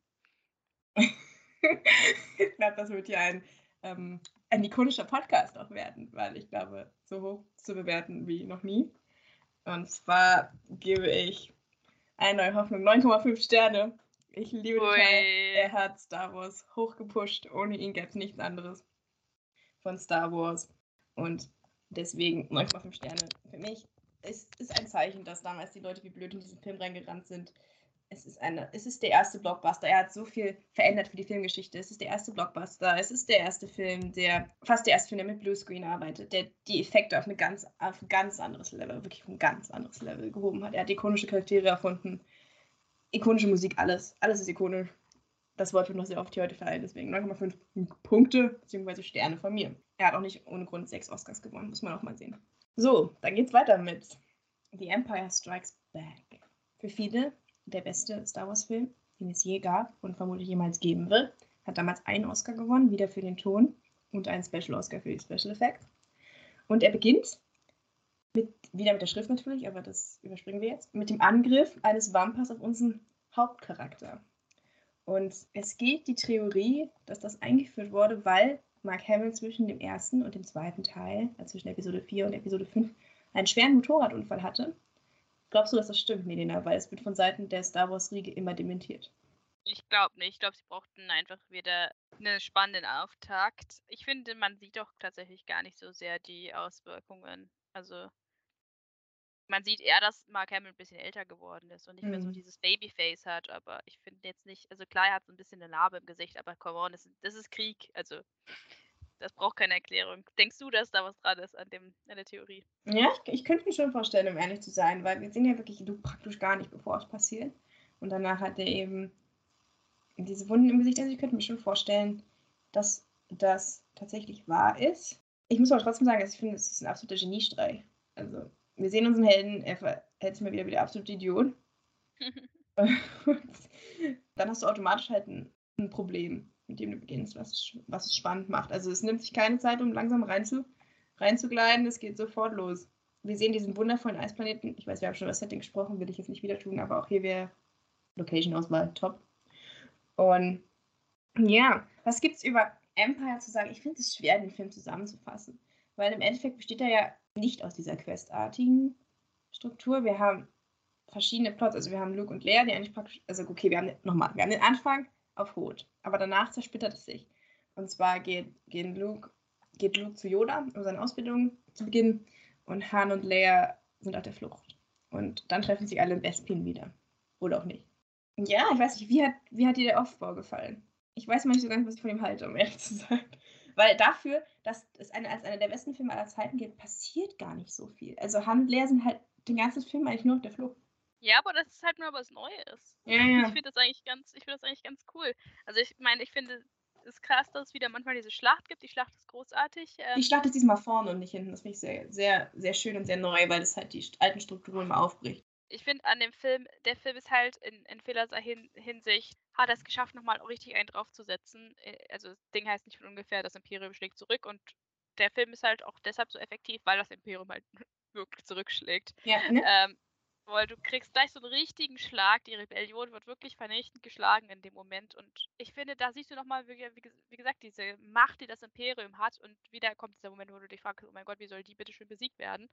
Und deswegen ist es auch nur angemessen, dass die Helden dann die Rest des Films auf der Flucht sind, weil das ist halt wirklich der, der Film, in dem das Imperium wirklich diese zentrale Rolle einnimmt als diese riesige Bedrohung. Und deswegen natürlich auch nicht von ungefähr der Film, mit dem der Imperial March zum ersten Mal gespielt wird. Ja, ja. Also ja, hier werden nochmal die Stakes werden nochmal erhöht und ja, es ist auch einfach ein, ein spannender Film, muss man auch dazu sagen. Also auch. jede, jede, der, der im dritten Teil, das würde ich noch sagen, hat sich bei mir das hat gewisse Längen so bemerkbar gemacht, aber der ihr zweite Teil ist wirklich von Anfang bis Ende super durchgeplottet. Da merkst du auch so ein bisschen, dass den jemand anderes geschrieben hat einfach. Ja, wir haben sehr viele ikonische Lines nicht George Lucas in diesem Film zu verdanken. Ich mag, ich mag den Aufbau tatsächlich auch sehr gerne. Mir fällt halt immer wieder auf, dass er gar nicht so viel Inhalt, Inhalt hat. Aber das, was er halt zeigt, ist extrem gut. Also ich finde zum Beispiel, dass der dritte Film viel mehr Inhalt hat als der zweite. Aber der zweite ist einfach so verdammt gut geschrieben. Also du hast diese wirklich guten Dialoge zwischen Prinzessin Leia und Han. Du hast den Angriff auf Hoth, der auch wirklich nicht so heftig ist wie im ersten Teil, der Angriff auf den Todesstern, aber du siehst halt wirklich, wie unsere Helden vernichtend geschlagen werden. Die haben ja wirklich gar keine Chance. Geht wirklich Schlag auf Schlag und das Imperium, nachdem sie sie gefunden haben, bricht da ein.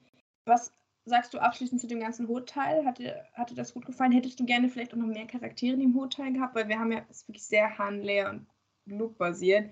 Also es gibt da noch diesen Rebellenanführer, der dann auch, auch nie wieder auftaucht. Mhm. Mit den mhm. grauen Haaren, weißt du? Da denke ich mir, das hätte man vielleicht nutzen können, um die Rebellen noch ein bisschen besser auszubauen.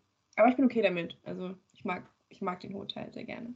Ich finde es schön, dass die Rebellen da jetzt ein bisschen mehr Innenleben kriegen. Im ersten Teil hattest du wirklich das Gefühl, dass du viel, also so eine unglaubliche Beziehung aufbaust zu den, den Rebellen, weil die halt doch sehr ja, da war nicht mehr viel Zeit, die kommen da an auf Yavin 4 und dann mhm. müssen sie sofort den Todesstern in die Luft sprengen. Also es gibt diese eine Demonstration, wo der eine Typ diese PowerPoint-Präsentation hält und sagt, ja, so muss man den, den Todesstern zerstören.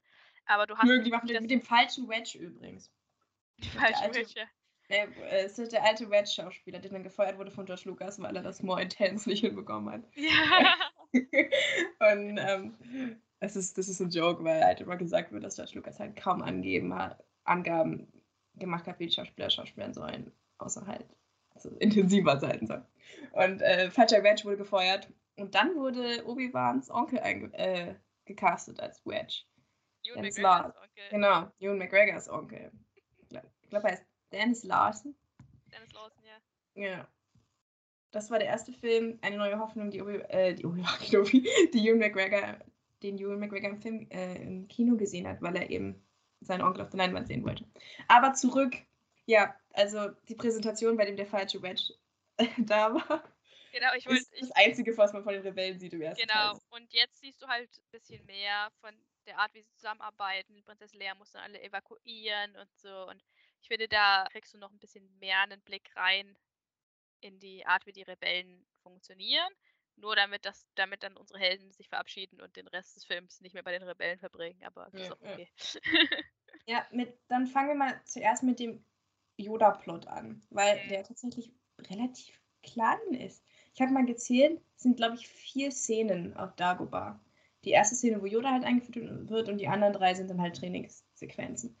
Hat dir das gereicht? Hättest du da gern mehr gesehen? War dir das vielleicht sogar schon zu viel? Weil es ist ja wirklich nur Luke ausgebildet. Also das ist nicht so viel Action. Du hast immer das Gefühl, wenn wir bei den Szenen sind, geht das Pacing so ein bisschen raus, während bei den Hand-Leer-Szenen halt immer Action ist.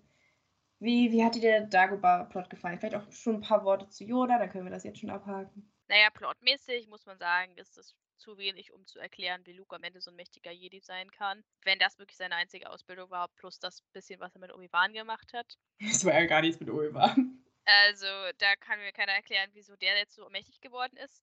Aber an sich finde ich den Yoda-Plot, also der hatte eigentlich alles, was man brauchte. Ich hätte jetzt nicht noch mehr Szenen gebraucht, weil es reicht halt. Ne? Er trainiert da halt zeitlich, also chronologisch gesehen hätte man es schon so sagen können. Und dann waren zwei Wochen vergangen und dann stellte er fest, dass Han und Lea in Gefahr sind.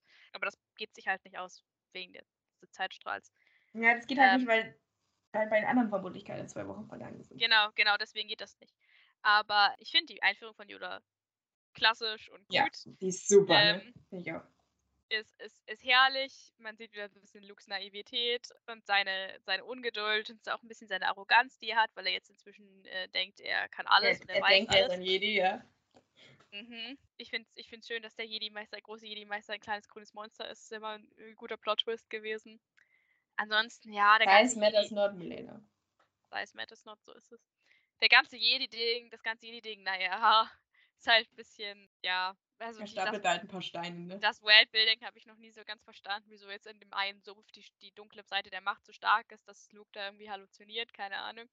Aber ja, ist, ist okay. Der, ich mache den Bespin-Plot lieber, aber das, wir brauchten diese Trainingssequenzen, damit Luke halt. Ist so ein bisschen der ungeliebte Teil von die zwei Türme, wo Frodo und Sam unterwegs sind. Das ist eigentlich der Held, aber man, den Teil. man interessiert sich eher für den anderen Teil. Es tut mir leid.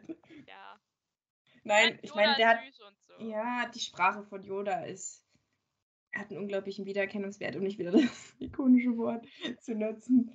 Die ist wirklich sehr auffällig, sehr markant. Wer auch immer da auf die Idee kam, sehr clever, einfach die Satzstellung verändern und schon hast du automatisch ein Erkennungsmerkmal für deinen Charakter. Zumal Yoda 800 Jahre alt ist, er hätte es sicherlich lernen können. Aber er wollte nicht. Das ja, ist halt sein Signature Move. Und ich meine, wir haben die das ikonische Zitat, du, wie, wie ging es mir? do or do Genau, Dankeschön. Ich mag zum Beispiel tatsächlich noch viel lieber der Satz I don't believe it, that is why you fail. Finde ich tatsächlich noch besser eigentlich, weil ich den auch immer so für mein, für mein Leben adaptiert habe, dass man einfach irgendwie mehr an sich glauben soll, weil dann hat Luke schon wieder so seine Selbstzweifel, wo er das einfach nicht, nicht, nicht glauben kann, was für Kräfte die Jedi freisetzen können mit, mit ihrer Macht. Aber ja, alles, dann, alles in allem würde ich schon sagen, dass der schwächere Teil ist, weil dann haben wir das ganze Han und Lea Drama auf der anderen Seite, wo die Funken halt wirklich sprühen. Ja, ich sag mal du zuerst was dazu, weil ich denke, ich habe da einiges zu sagen. Ich finde, es ist auch wieder so viele, so viele Handlungselemente in Star Wars sind einfach, haben, haben sich so äh, bewährt als einfach, ja, Klassiker. Zum Beispiel die Tatsache, dass sie äh, auf diesem Asteroid landen, in diesem Mund von dem Monster und das dann sich herausstellt, halt als ein Monster und nicht als Stein. Und ähm, das ist einfach so, ja, so klassisch. Ich kann dir aus dem Kopf gleich jede Menge andere Sachen aufzählen, wo Leute auf was drauf standen, was sich dann nicht als Stein herausgestellt hat. Aber hier sieht man es, glaube ich, zum ersten Mal. Und Wer kommt auf solche Ideen, dass sie dann in den Mund eines Monsters reinfliegen? Das ist so clever, oder? Dass sie dann mit der, Müll, mit der Müllentsorgung wegfliegen. Ja, ich hoffe, wir kommen, wir kommen auch gleich noch auf die absolut ikonischen Szenen, in denen Darth ja. Vader ständig seine Untergebenen abmurkst, ja, um dann andere Leute zu befördern. Auch ein, ein sehr düsterer, aber sehr witziger Running Gang. Aber ja, dann, also den Teil finde ich, schon, find ich schon klasse. Auch die Idee, halt die beiden mit den, den Druiden zusammen zu paaren, auch immer herrlich. Ja, aber wobei die Druiden ja aufgeteilt sind. Stimmt. Es bei Luke. Stimmt, R2 ist bei Luke, ja. Da gibt es doch diese wundervolle Szene, wo Luke sagt, ich bin sicher, es ist nicht gefährlich für Druiden. Mhm, eine, genau, Luke, genau. Ein Moment später wird R2 dir zugefressen. Ach, der arme R2. Ja, R2 macht da echt was durch auf Dagobah, aber stimmt, C3PO ist bei den anderen. Äh, auch da wird das, das Dream Team getrennt und das ist auch so süß, wie C3PO im ersten Film immer nur auf R2D so rumhakt und im zweiten Teil sich kaum von ihm trennen kann. Und ach, die, die zwei. Die zwei. Ja. Der Bespin-Teil ist dann natürlich das Highlight. Ja. ja. Ich mag es klingt jetzt eigentlich so negativ, aber man muss ja auch ein paar Kritikpunkte reinbringen. Ich liebe also Imperium Schlee zurück, das sei vorangestellt, muss aber zugeben, dass je älter ich werde, desto jetzt nicht problematischer, aber desto mehr fällt mir auf, dass die Beziehung zwischen Han und Lea zumindest im zweiten Teil schon so ein bisschen toxisch ist. Ich weiß ja, nicht, ob voll. du mir da recht gibt, aber ich muss mal vorstellen, ich finde es auch interessant, daran sieht man nämlich, wie, wie man Sachen unterschiedlich wahrnimmt in unterschiedlichen Alter. Zum Beispiel, als ich klein war, übelster Han Solo-Fan. Mittlerweile bestimmt nicht mehr in der Top 5 meiner Lieblingscharaktere, aber als ich klein war, absoluter Han Solo-Fan. Und mochte auch wirklich die Beziehung zwischen den beiden sehr gern. Ich habe das, ich glaube, ich habe das geschippt, bevor ich wusste, was Schippen ist. Das Einzige, was ich damals total weird fand, ist halt, ne, dass sie zehn Jahre auseinander sind oder so.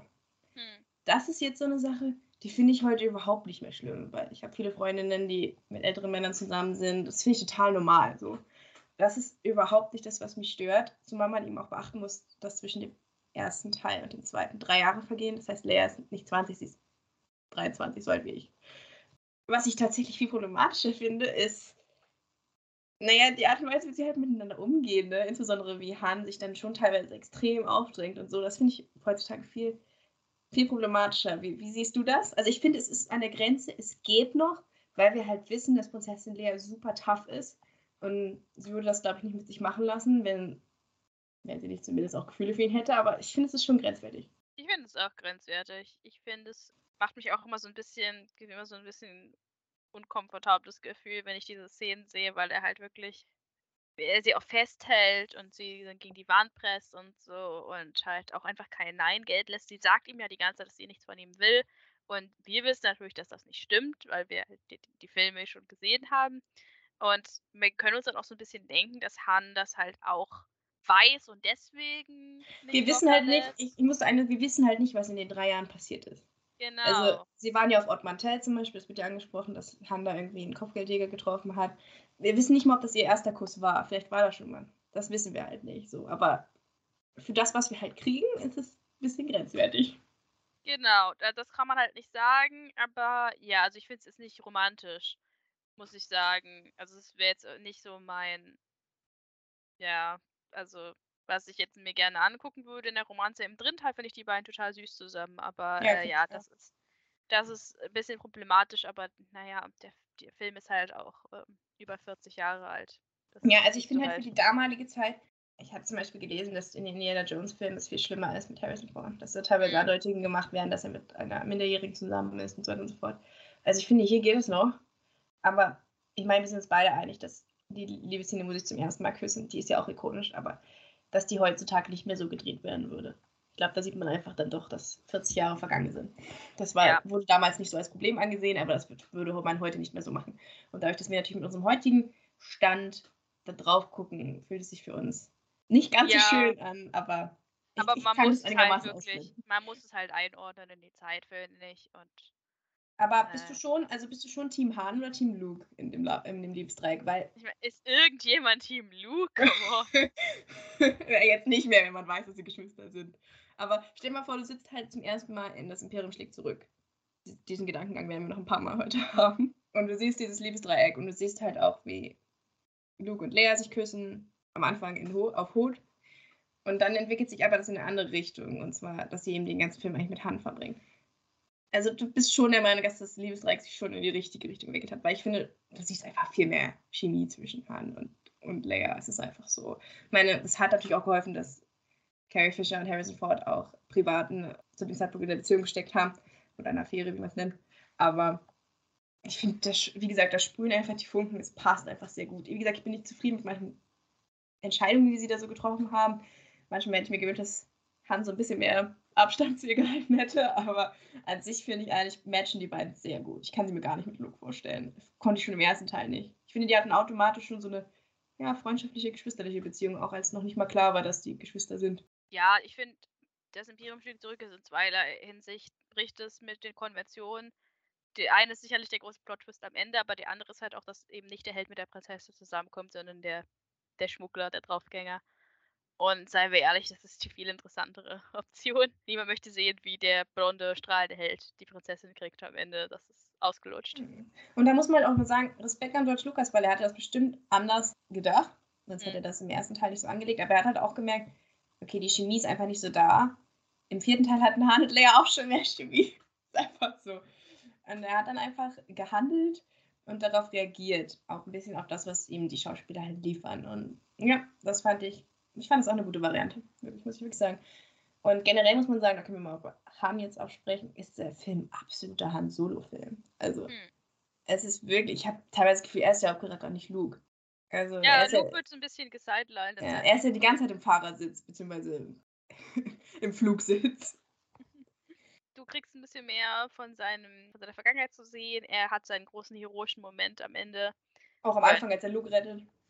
Ja, stimmt, am Anfang auch. Er ist er ist deutlich aktiver in diesem Film und ja, er ist auch viel aktiver als Lea. Time. Lea richtet sich eigentlich die ganze Zeit nach dem, was, er so sagt. Ne? Er sagt, wir müssen hier raus aus der Höhle. Er sagt, wir müssen jetzt dahin, wir machen jetzt das und das. Also er ist die ganze Zeit derjenige, der die Entscheidungen trifft. Ich glaube, das ist halt auch drin, damit das Opfer am Ende größer ist. Hm, Wenn es Han aus dem ersten Teil wäre, würden wir uns vielleicht nicht dafür so interessieren, dass er am Ende im Carbonit eingefroren wird. Aber dadurch, dass wir eben, ne, das ja immer die Frage ist, ist Han ein Schurke? Ist er eigentlich doch ganz lebenswert? Ist er einfach nur Harrison Ford mit, einer, mit der Weste? Definitiv das Letztere. Ich glaube auch, es ist einfach Harrison Ford, der es selber spielt. Mhm. Aber dadurch, dass wir halt doch schon, ne, wir sehen so ein bisschen, er lenkt ja dann, wie gesagt, auch ein, als Lea zu ihm sagt, ja, kann, kannst du mich irgendwie anders nennen. Ab dem Moment nennt er sie nur noch Lea. Also er lenkt schon ein, ein bisschen von seiner taffen Fassade bröckelt so ein bisschen. Wir sehen ja halt Freunde mit Lando zum Beispiel. Über Lando reden wir auch gleich gleich ja, ist, wie gesagt, ich glaube, der Film ist auch deswegen so erfolgreich, weil Han Solo der Hauptcharakter ist in diesem Film. Es ist einfach so. Ja. So, genau, wenn wir über Han reden, noch ein kurzes Wort zu Chewie, weil ich glaube, Chewie wird in diesem Podcast leider nicht so, viel, nicht so eine große Rolle spielen. Aber ich finde die Beziehung zwischen den beiden total goldig. Also, yeah. die sind so süß. Also, das sind wirklich Best Buddies. Und ach, ich liebe einfach Chewie. Ich meine, wir hören auch nie, was er sagt. Han muss immer für uns übersetzen. Übrigens ist Han voll das Fremdsprachen. Äh, Genie. Muss mal hören, was er alles versteht. Er kann Hatzi, er kann Rodian, also das, was Greedo spricht. Er kann Wookie. er versteht auch Jabba. Ja, das ist Hatzi. Hat. Ja, also es ist halt wirklich, wirklich krass. Aber zurück zu Chewie, zu meinem Lieblingswookie. Ich finde ich find es auch so süß am Ende, wo ähm, Han sagt, ja, du musst dich um sie kümmern und so und automatisch ja mehr oder weniger die Lebensschuld, die Chewbacca ja bei Han ableistet, das wissen wir aus Solo, dann irgendwie auf Leia überträgt und Chewie ist voll okay damit und ach, Chewie ist einfach so ein wholesome Charakter. Ist wirklich der treue beste Freund. Kann es nicht anders sagen. Rip Peter Mario an der Stelle. Ja, großartig. Ja, das muss man auch mal sagen. Genießt es wirklich, dass noch so, also jetzt richtig von euch da draußen, genießt es wirklich, dass noch so viele von der Besetzung leben, weil wir haben leider auch wirklich schon einige verloren. Ich bin die Castlist durchgegangen und Peter Mayo ist vor, oder Mayo ist vor kurzem gestorben. David Browse, der ja Darth Vader körperlich verkörpert hat, ist vor kurzem gestorben. Kenny Baker lebt leider auch nicht mehr. Carrie Fisher natürlich. Also es geht jetzt langsam echt los und ich bin so dankbar, dass wir doch so Ikonen wie Harrison Ford und Mark Hamill so dabei haben. Und ja, Anthony Daniels natürlich auch. Okay, so, wir nähern uns dem Ende und jetzt geht es in Richtung Vespin. Und dort treffen wir auf einen neuen Hauptcharakter, der eingeführt wird. Und ich weiß nicht, ob du die Story daher kennst, aber George Lucas hat zu Eine neue Hoffnung extremes, ähm, extrem Kritik geerntet aus dem Punkt, dass die Besetzung halt zu weiß war und vor allen Dingen, dass der Bösewicht, also die einzige schwarze Person, die an der Besetzung beteiligt ist, mehr oder weniger spricht den Bösewicht. James und das, genau, das wurde damals sehr kritisiert. Ich glaube nicht, dass George Lucas damit irgendwie was Negatives verbunden hat. Ich denke, er hat sich einfach nur umgesehen und guckt, wer ist, wer hat die coolste Stimme im Universum und es ist einfach James Earl Jones. Mhm. Aber er hat darauf halt reagiert und Lando erfunden. Und Lando ist ein toller Charakter, oder? Ich, jetzt ist Zeit, deine Lando-Liebe zu äußern, Milena. Ja, Billy D. Williams hat einfach Swag. Das kann man nicht anders sagen. Er ist einfach charmant. Er hat dieses Flair, jede Frau. Also, come on, Prinzessin Lea fällt sofort unter seinen Bann. Ich finde es auch, ich finde Alando generell, ich würde, ich hätte wahnsinnig gerne den Lando-Film gehabt, viel lieber als den Solo-Film. Kommt der vielleicht noch? Mit Donald Glover hatten sie halt absolute brillante Besetzung gefunden. Ich wünschte wirklich, sie würden den Lando-Film machen, weil ich finde Lando als Charakter super spannend. In der Hinsicht, dass er halt so dieser geläuterte Schurke ist. Das, was Han eben, oder wo Han sich gerade so in der Phase befindet, das zu werden, ist halt Lando schon, er ist respektabel geworden, er hat, er hat was sich was aufgebaut, er hat Verantwortung übernommen, er hat ja einfach da wirklich was aus seinem Leben gemacht und das so ein bisschen mit diesem Kapitel abgehakt oder abgeschlossen, nur um jetzt halt von dem Imperium erpresst zu werden und äh, doch dann sie zu verraten. Ich finde, das macht ihn zu einer sehr interessanten Figur, weil er auf der einen Seite halt wirklich ja moralisch gebunden ist, halt das zu machen, was am besten ist für seine Leute ist, aber andererseits. Ähm, er weiß halt, dass es falsch ist. Ja, er macht halt die mit dem Imperium. Und das finde ich ist ein super interessanter Konflikt für ihn. Und ich finde, Billy D. Williams spielt ihn auch einfach großartig. Also, Dieses Lächeln, Milena. Macht einfach, einfach so viel Spaß, ihm zuzusehen. Und ich habe mich sehr gefreut, dass er in Episode 9 nochmal zurückgekommen ist. Das war eine der wenigen guten Sachen an dem Film. Ja, Billy D. Williams hat auch wirklich eine wundervolle Ausstrahlung. Er strahlt Würde aus. Total. Selbstsicherheit, ja, Würde, Eleganz. So was, was Verschmitztes. Ja, ja, man merkt, äh, man merkt in der Darstellung halt, dass Lando halt früher auch, naja, Sakar gespielt hat. Und er hat den, und er hat den besten Klamottengeschmack von allen Star Wars. Ja, ja. auf jeden Fall. Also, und, ja. Ja, und seine Beziehung zu Han ist auch sehr interessant. Da ist Solo da natürlich auch immer etwas, was man natürlich ein bisschen Einfluss drauf hat. Weil sie sind ja nicht so wirklich im Guten auseinandergegangen, aber nichtsdestotrotz verrät er Han ja nicht, weil irgendwie sauer auf ihn ist oder so. Er verrät ihn, weil das Imperium überpresst. Halt. Ja. Und er versucht ja alles zu retten. Aber jedes Mal, wenn er versucht, irgendwie einzugreifen, wird es noch schlimmer. Ja, das ist auch so ein Running Gag halt. Darth Vader ändert halt ständig den Deal. Und er tut nicht mal so, als wäre das irgendwie zu verteidigen. Er ja, macht es halt einfach, weil er es kann. Ja, ja, es ist wirklich so. Luke auf der anderen Seite bricht seine Ausbildung ab, nachdem er eine Vision der Zukunft bekommen hat und geht auch nach Bespin und dort haben wir dann den großen, großen Showdown. Wird in die Kohlenstoffanlage gesteckt. Immer noch hervorragend.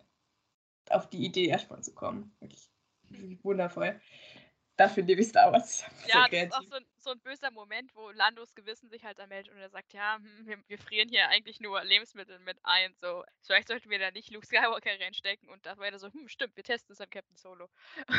ja, vor allem, halt, weil ihm halt davor gesagt wurde, ja, es geht, euch, geht doch gar nicht um euch, es geht um Luke. Und dann kriegt er halt mit, okay, Han und Leia liegt was an Luke. Dann versucht er Luke rauszu rauszuhauen, obwohl er ja nicht mal Luke kennt, kennt. Aber er ist einfach aus der Güte seines Herzens versucht er dann Luke zu retten, nur um dann zu erzählen, dass Han stattdessen reingesteckt wird. Also es ist, es ist großartig. Ja, und dort ist auch wiederum eine der ikonischsten Liebeserklärungen entstanden aller Zeiten. Die haben wir auch nicht George Lucas zu verdanken, sondern Harrison Ford und dem Drehbuchautor von. Genau. Und anstatt Remember that, because I will be back, oder gibt auch eine andere äh, Version, die einfach nur sagt I love you too. Das ist ein bisschen umstritten, was da wirklich hin sollte. Kriegen wir halt das verschmitzte und absolut in Character passende I know auf Leas I love you. Und es ist, es ist hervorragend. Passt alles. Die Dramatik. Han weiß nicht, ob er stirbt und trotzdem bleibt er, bleibt er so stolz und arrogant wie eh und je. Das ist herrlich. Tolle Szene. Ja, er kann sich das in dem Moment einfach nicht eingestehen. Er kann, er kann es nicht sagen. Aber er überlebt ja die Kohlenstoffanlage, also alles gut. Und dann ist er auch weg für den Film. Passiert dann nichts mehr mit ihm. Boba Fett nimmt ihn dann mit und wir sehen ihn erst in die Rückkehr der Jedi-Ritter wieder anders als Mark Hamill, der dann wirklich erst anfängt, was zu machen in diesem Film, meine ich so mehr oder weniger. Und dann eben auch Darth Vader zum ersten Mal trifft. Und was ich liebe an das Imperium schlägt zurück, ist, dass Konsequenzen gezogen werden. Han bezahlt Jabba nicht aus, er wird dann ihn ausgeliefert am Ende. Und so ist es auch bei Luke. Luke bricht seine Ausbildung ab. Alle sagen ihm, mach es nicht, trainiere weiter. Er bricht sie ab und er verliert dafür eine Hand und verliert auch dieses Duell gegen Darth Vader. Absolut konsequent. Wie hat dir das Duell von Darth Vader und Luke gefallen? Also zum einen finde ich die Cinematografie super krass in der Szene, wie das Licht eingesetzt wird, wie der Nebel eingesetzt wird. Das Orange Absolut. und Blau, das Spiel daraus ist hervorragend. Absolut fantastisch. Absolut fantastische Szene. Genial choreografiert. Muss auch sagen, äh, sehr gut gemastert. Es sieht heute noch besser aus als früher. ja, da können wir nochmal nachher drüber reden, ob äh, über die remasterten Versionen. Mhm. Ähm, ich habe großen Hass auf die zugefügten Szenen. Ich finde, die, ja, ja, die reißen einen richtig raus, aber manche Sachen, manchmal wurde halt der Ton verbessert, manchmal wurden die Effekte verbessert, die Lichtschwerter wurden verbessert und so. Also ja, ja. Bei, bei vielen Sachen siehst du es halt dann noch, dass es wirklich besser gemacht wurde. Und äh, ja, dieses Duell, was soll man sagen? Du hast ja schon mal gesagt, dass Duel of the Fates dein Lieblings-Lichtschwert-Duell ist. Meins ist dieses hier.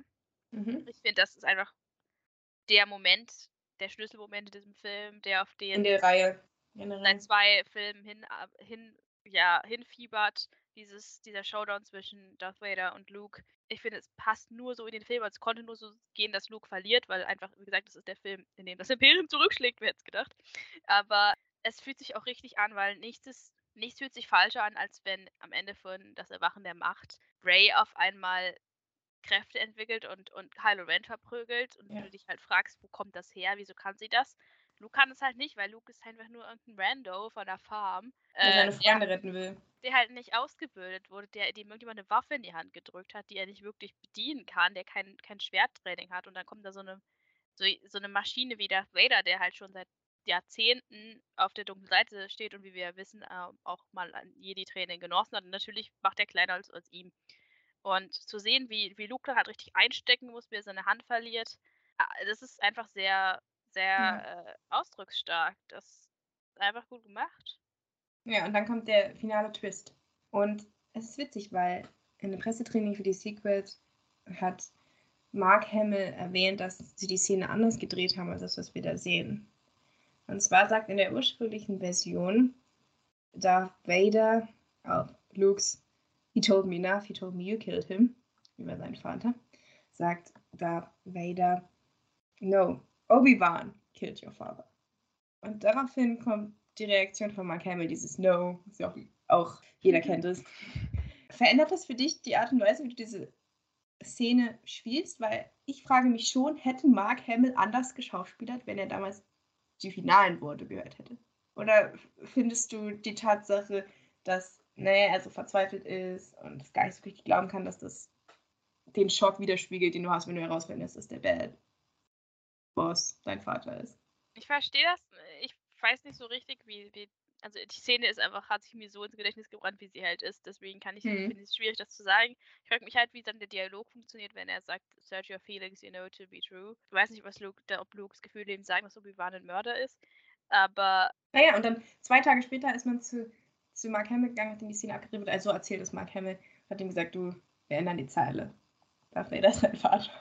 Mhm. Und er durfte es die nächsten zwei Jahre niemandem erzählen. Aber sie wollten halt, hatten schon damals Angst vor Spoiler. Ja, also zu Recht, das ist ja auch ein absoluter Schlag in die Magengrube, dieser Plot-Twist, die liest du halt nicht kommen. Also heute ist natürlich, heute macht es die zweite Geschichte, aber damals war das, das war die andere Sache, die ich meinte mit, da hat Star Wars wirklich, war Star Wars wirklich innovativ, weil halt, dass der, der Held der Sohn von Bösen ist, das kannte ich jetzt in der Hinsicht auch noch nicht. Und ja, also es ist, es ist ein toller Twist, es ist wahrscheinlich der ikonischste Twist in der Filmgeschichte. Und ja, jetzt, wo du mir das erzählt hast, weiß ich nicht, ob ich den noch genauso sehen werde wie vorher, aber ich glaube, ich kann das einfach nicht trennen. ich ich, ich, finde auch, es ist großartige Schauspieler. Also ich sehe da jetzt auch keinen Unterschied.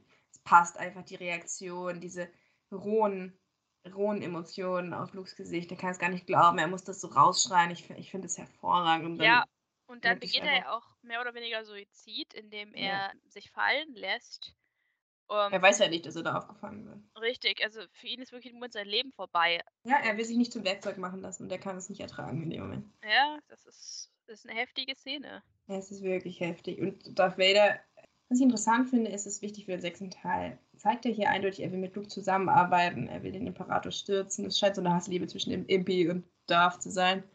Und ja, man sieht schon auch, ich meine, Darth Vader hätte ihn zerstören können, wenn er hätte wollen. Aber er hat ja mit ihm so gespielt. Also es ist wirklich, wirklich eine eindrucksvolle Szene. Und ich, was würde ich dafür geben, heutzutage im, im, Kino zu sitzen und so einen Plot-Twist zu erleben? Was haben die Leute damals gedacht, die ins Kino gegangen sind und komplett davon geflasht wurden? Ich werde niemals diesen Film sehen können, ohne zu wissen, dass, dass Darth Vader Lukes Vater ist, weil ich das schon beim ersten Mal, als ich den Film gesehen habe, gewusst habe. Es hat sich so eingebrannt in die Popkultur. Jeder weiß, dass Darth Vader der Vater von Luke Skywalker ist. Hm, das gibt ja auch, das gibt ja auch diesen Effekt, dass alle Leute die Laien äh, falsch zitieren, weil diese Worte so bekannt sind, dass selbst Leute, die Star Wars nie gesehen haben, denken, dass es halt Luke, ich bin dein Vater heißt, was es nicht heißt. Da wäre es, ist eine der ikonischsten Szenen. Da ist ja schon wieder dieser Begriff in der, in der Filmgeschichte. Und ich finde es auch, da sind wir wieder bei George Lucas Genie, möglichst offene Stränge zu lassen und schon auf Sachen hinzuarbeiten, selbst wenn er selbst nicht so genau weiß, in welche Richtung es geht, dass du halt hier in dem Film schon diese Andeutung hast, dass Darth Vader schon den Imperator so ein bisschen in die Richtung gelenkt hat. Hm, ja, man könnte ja Luke auf die böse Seite überziehen, man könnte ihn ja turnen sozusagen. Ja. Der Imperator wollte ihn ja einfach ausmerzen. Impi hat die gleiche Idee. Später. Genau, genau, aber das läuft da nicht so gut für Darth Vader. Aber das ist gleich schon diesen, diesen Keimling von der Darth Vader-Luke-Beziehung, dass Darth Vader halt nicht so ganz okay damit ist, dass, dass der Imperator seinen Sohn ausmerzen möchte und dann halt mit dieser Lösung kommt und dann natürlich auch am Ende sagt, wir können zusammen über die Galaxis herrschen, was natürlich impliziert, dass der Imperator aus dem Weg geschafft wird. Was der Imperator nicht so leicht mit sich machen lässt, aber dazu kommen wir noch. Ja, ich finde hier, ich wollte die Frage eigentlich am Schluss stellen, aber ich finde, hier merkt man am meisten, wie sehr uns auch das Wissen der Prequels da verändert. Weil es verändert unseren Blick auf Darth Vader. Auf jeden Fall. Also, das ist auch im dritten Teil dann relevant, wenn wir darüber sprechen, dass Darth Vader Luke das Leben rettet am Ende. Und von dem Darth, der uns eingeführt wurde, jetzt ohne das Hintergrund, wer Anakin vorher war, wirkt es sehr schnell, sehr abrupt, auch ein bisschen merkwürdig, dass er nicht einfach, dass ihm das, dass ihm das was bedeutet, dass er jetzt plötzlich ein Kind hat. Aber wenn wir dann die ganze Prequel-Story letzte nehmen und wir wissen, wie sehr er Padme geliebt hat und dass er eigentlich nur damals sie retten wollte und die Kinder und das Kind, was von dem man dann dachte, dass es auch mit Padme gestorben ist, dann ergibt es so viel mehr Sinn einfach, dass Anakin die Seiten wechselt, finde ich. Also da hat sich wirklich mein das Hintergrundwissen auf, auf meine Interpretation von Darth Vader ausge, ausgewirkt.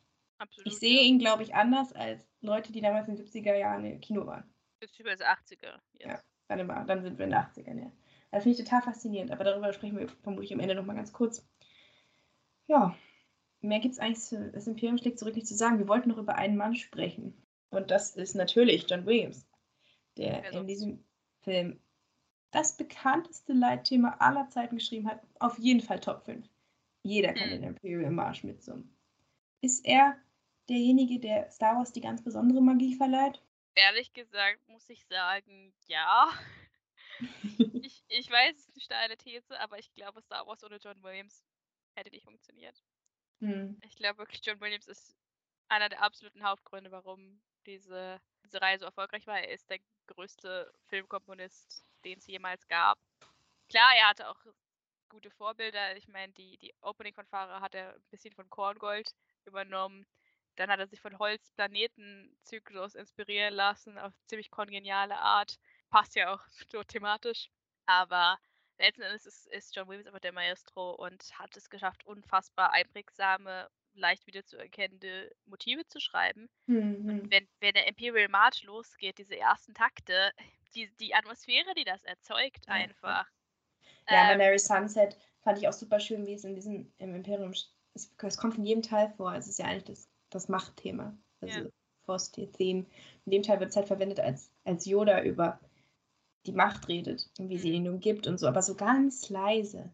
Also ich, ich liebe, dass wir die Leitthemen abändert. Also zum Beispiel im dritten Teil kommt der Imperial Marsch, als Darth Vader stirbt, aber als Schlaflied.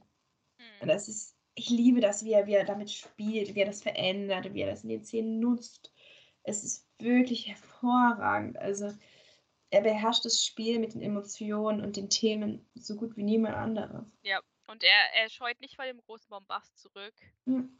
Und äh, das passt einfach zu dieser Space, zu dieser Space Opera, die es einfach Es ist. erdet sie, weil das bekannte, schöne Klänge sind. Es sind ja keine hässlichen Klänge, wie jetzt zum Beispiel bei Im Westen nichts Neues. Es sind schöne Melodien, die sich einbrennen, die dich dahin schwelgen lassen. Also es ist wirklich wunderschön. Und auch hier muss ich wieder sagen, George Lucas, danke, dass du Steven Spielberg vertraut hast und dich für John Williams entschieden hast. Du weißt einfach, auf wen man zu hören hat. ja, Steven hat da ein gutes Händchen gehabt. John Williams, absolut große Klasse. Ja, dann endet es eben, indem Luke eine neue Hand bekommt. Lea rettet Luke. Hier gibt es schon einige Andeutungen, dass die beiden eventuell eine größere Verbindung haben, als wir eventuell gedacht haben. Und dann endet der Film. Und es ist ein ziemlicher Niederschlag, oder? Ja, Han ist weg, Luke hat verloren, das Imperium ist so stark wie nie, die Rebellen sind in die ganze Welt vertrieben. das ist mal ein Cliffhanger. Ja. Ich bin mir sicher, die Leute waren ziemlich geschockt, als sie aus dem Kino gekommen sind. Darth Vader ist Lukes Vater. Es ist, also es endet auch noch auf einer hoffnungsvollen Note, muss man sagen. So mit dem, ja, wir gehen, wir gehen Han retten. Luke kriegt seine Hand ja wieder. Also er kriegt eine Prothese, aber die Prothesen sind da Gott sei Dank schon so gut, dass es eigentlich keinen großen Unterschied macht. Ja, im Gegensatz zu Anakins Prothese. Richtig, richtig. Also äh, es endet trotzdem auf einer hoffnungsvollen Note. Es ist auch ein schöner letzter Shot, wo Lea und, und Luke da so Arm in Arm stehen. Ja, aber trotzdem ist es der, ist es der Film, wo die Helden am meisten einstecken müssen. Und das finde ich gut, weil nichts ist schlimmer als eine Trilogie, wo die Helden immer gewinnen, weil- du da nicht das Gefühl hast, dass wirklich was auf dem Spiel steht. Hier wird halt wirklich gezeigt, okay, ja, das Imperium, äh, damit ist nicht zu spaßen und unsere Helden werden halt wirklich gefordert und es ergibt sich eine gewisse Dramatik daraus und das tut Ja. der Reihe sehr gut. Und Darth Vader wird richtig als Big Baddie etabliert. Er tötet Ja. die ganze Zeit seine imperialen Danke, dass du es nochmal erwähnt hast. Er, R.I.P. Captain. Leader. er foltert Han, auch nicht zu Ja. vergessen. Ja, ich meine, er hat Lea schon im ersten Teil gefoltert. Er, also jetzt, ja, jetzt ja. fol- er, erst foltert er seine Tochter, dann foltert er seinen, seinen Schwiegersohn, dann schlägt er seinen Sohn die Hand ab. Er hat echt einen Rekord. Ja, ja, Ja. ich liebe es, dass das Imperium halt auch innerhalb so brutal ist und dass die, ja, dass, dass sie halt auch innerhalb füreinander keine Gnade zeigen und das Apology accepted, Captain Leader. der Moment, wo er am Fenster steht und sie und, und sie sieht, dass Han und Lea weg sind, der so ist, okay, ich übernehme die volle Verantwortung. Ich werde mich bei Darth Vader entschuldigen. Denkst du schon so, ja, war schön mit dir. das ist so böse, aber Ja, ähm, ja. Ich meine, generell muss man mal hervorheben, wie toll die Lines sind. Also, ich meine, da ist ja gefühlt alles in die Geschichte eingegangen. Never tell me the odds. Was, was haben wir noch nicht erwähnt?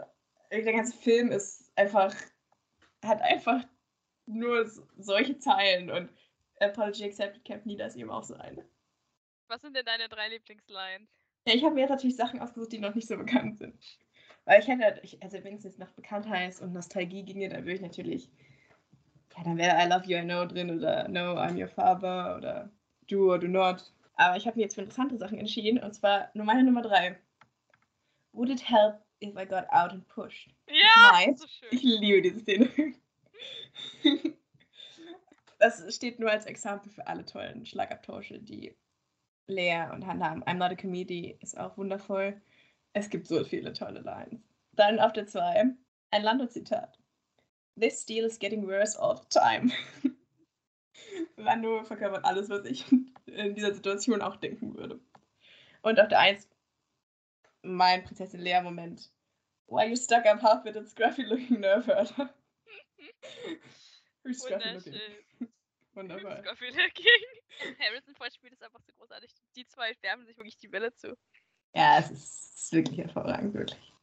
Und dann auch so schön, wo Chewbacca irgendwie lacht und, und Han sagt, laugh it up, was? Für das Passport. Ja, ich, ich mag auch die Szene, wo sie sagt, ich würde lieber einen Wookie küssen und er so, das Ja. kann ich arrangieren. Aber ich glaube, glaub, mein Lieblingszitat ist tatsächlich von Yoda in, der, in dem Film, Hm. Wo er zu Luke sagt, Luminous beings are we, not discrete matter.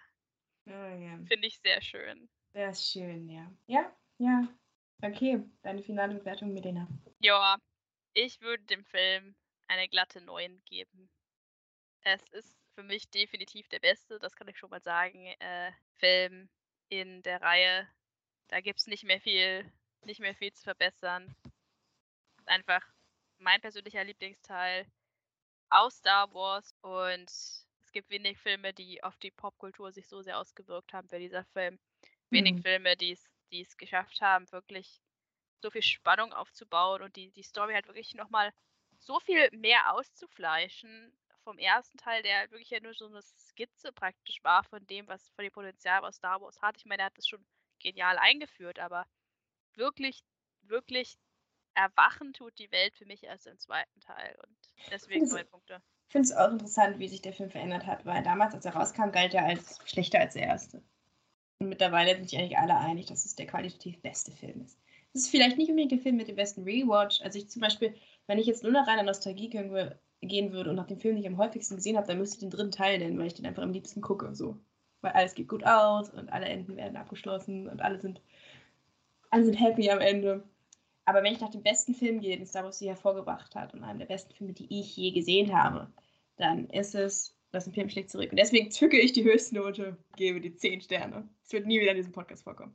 Das ich. Die 10 ist gefallen zum Ja. ersten Mal in diesem Podcast. Jetzt würde ich gerne eine Glocke läuten, aber ich habe keine.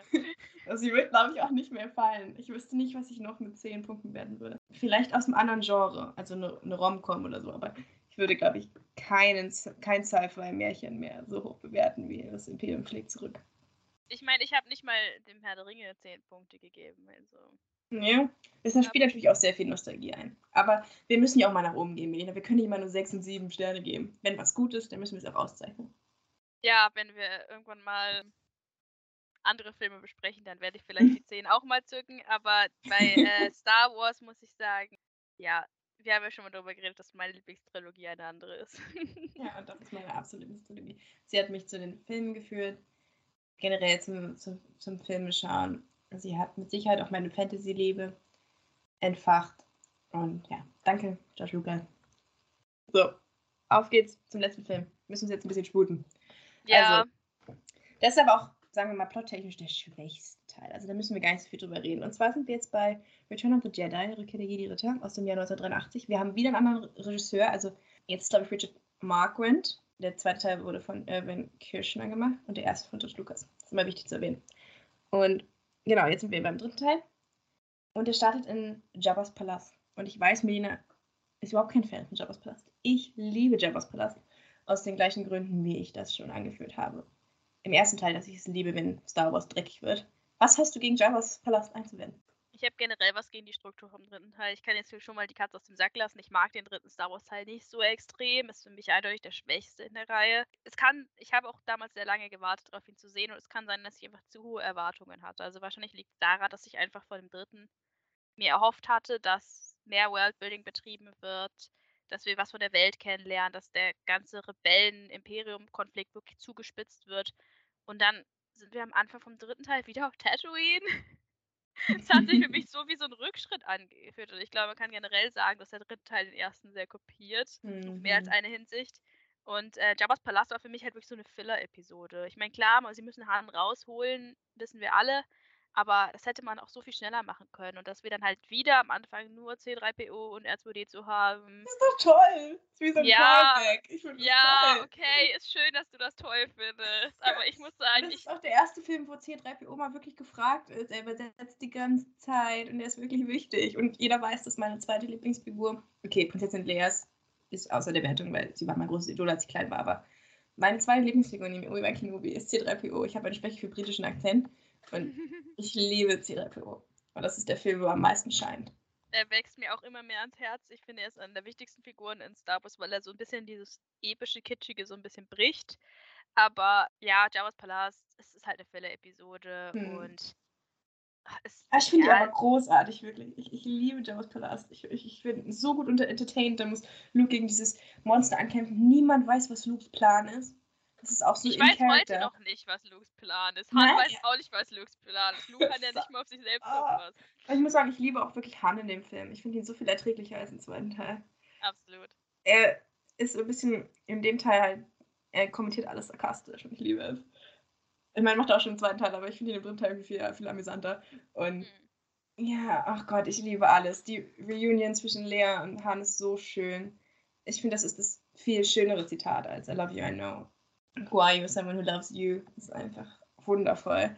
Und ja, nein, ich, ich mag wirklich die Java, äh, den Java-Palast sehr gerne. Ich hätte auf diesen Pop-Song verzichten können.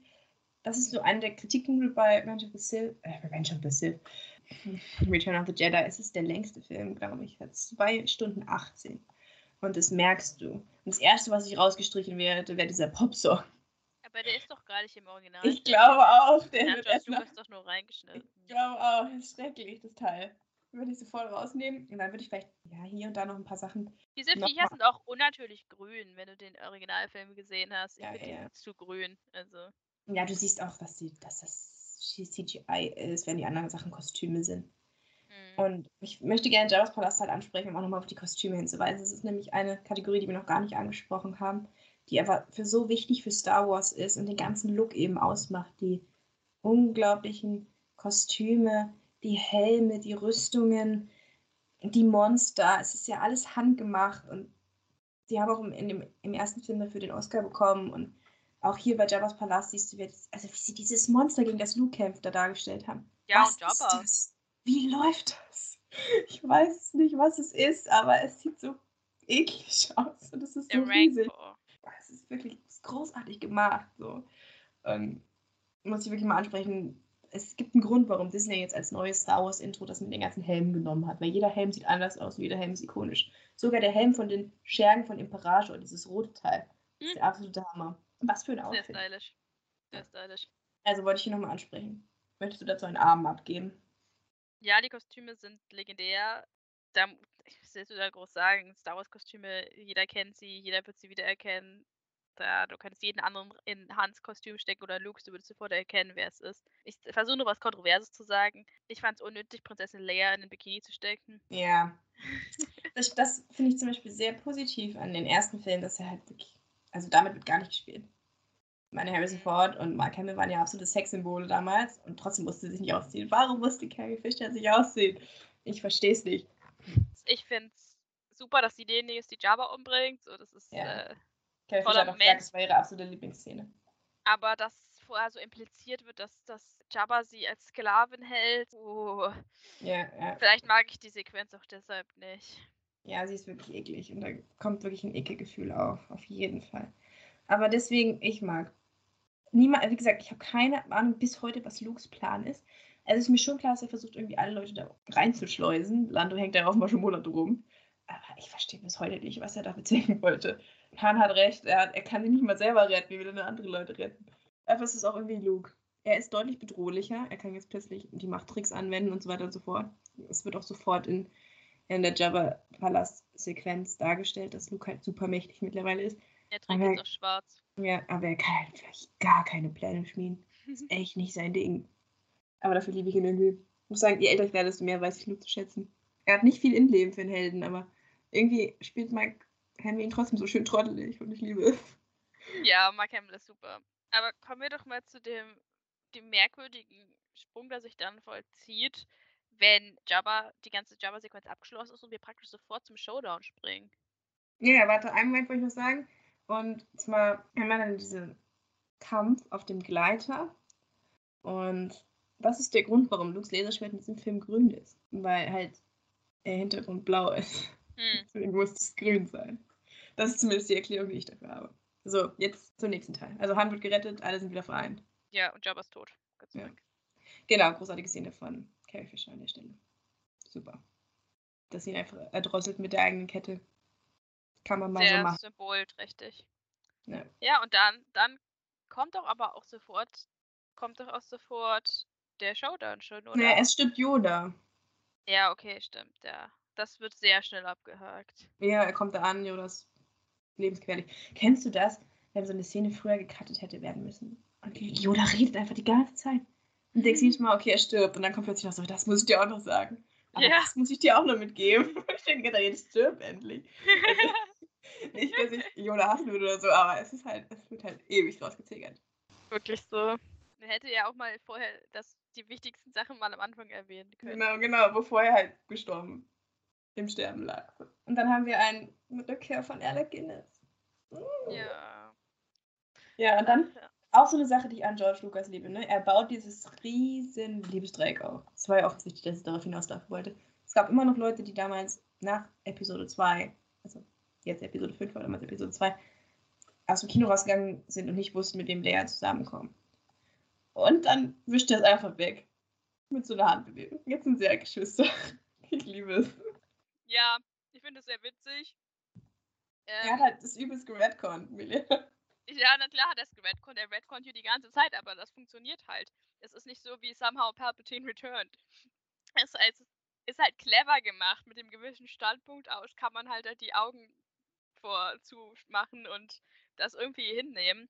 Und da wir eh Ja, alle. aber dadurch, dass Obi-Wan immer so bedeutungsschwer in die Menge geguckt hat, hat es Ja, halt ge gezogen. So. Es hat ich finde, ich finde, ja, ich finde das schön, dass es da kein großes Drama mehr draus gemacht wird. Es gibt einen Moment, wo ähm, Han kurz denkt, dass da doch was läuft zwischen Luke und Leia, aber das wird dann sehr schnell aufgelöst.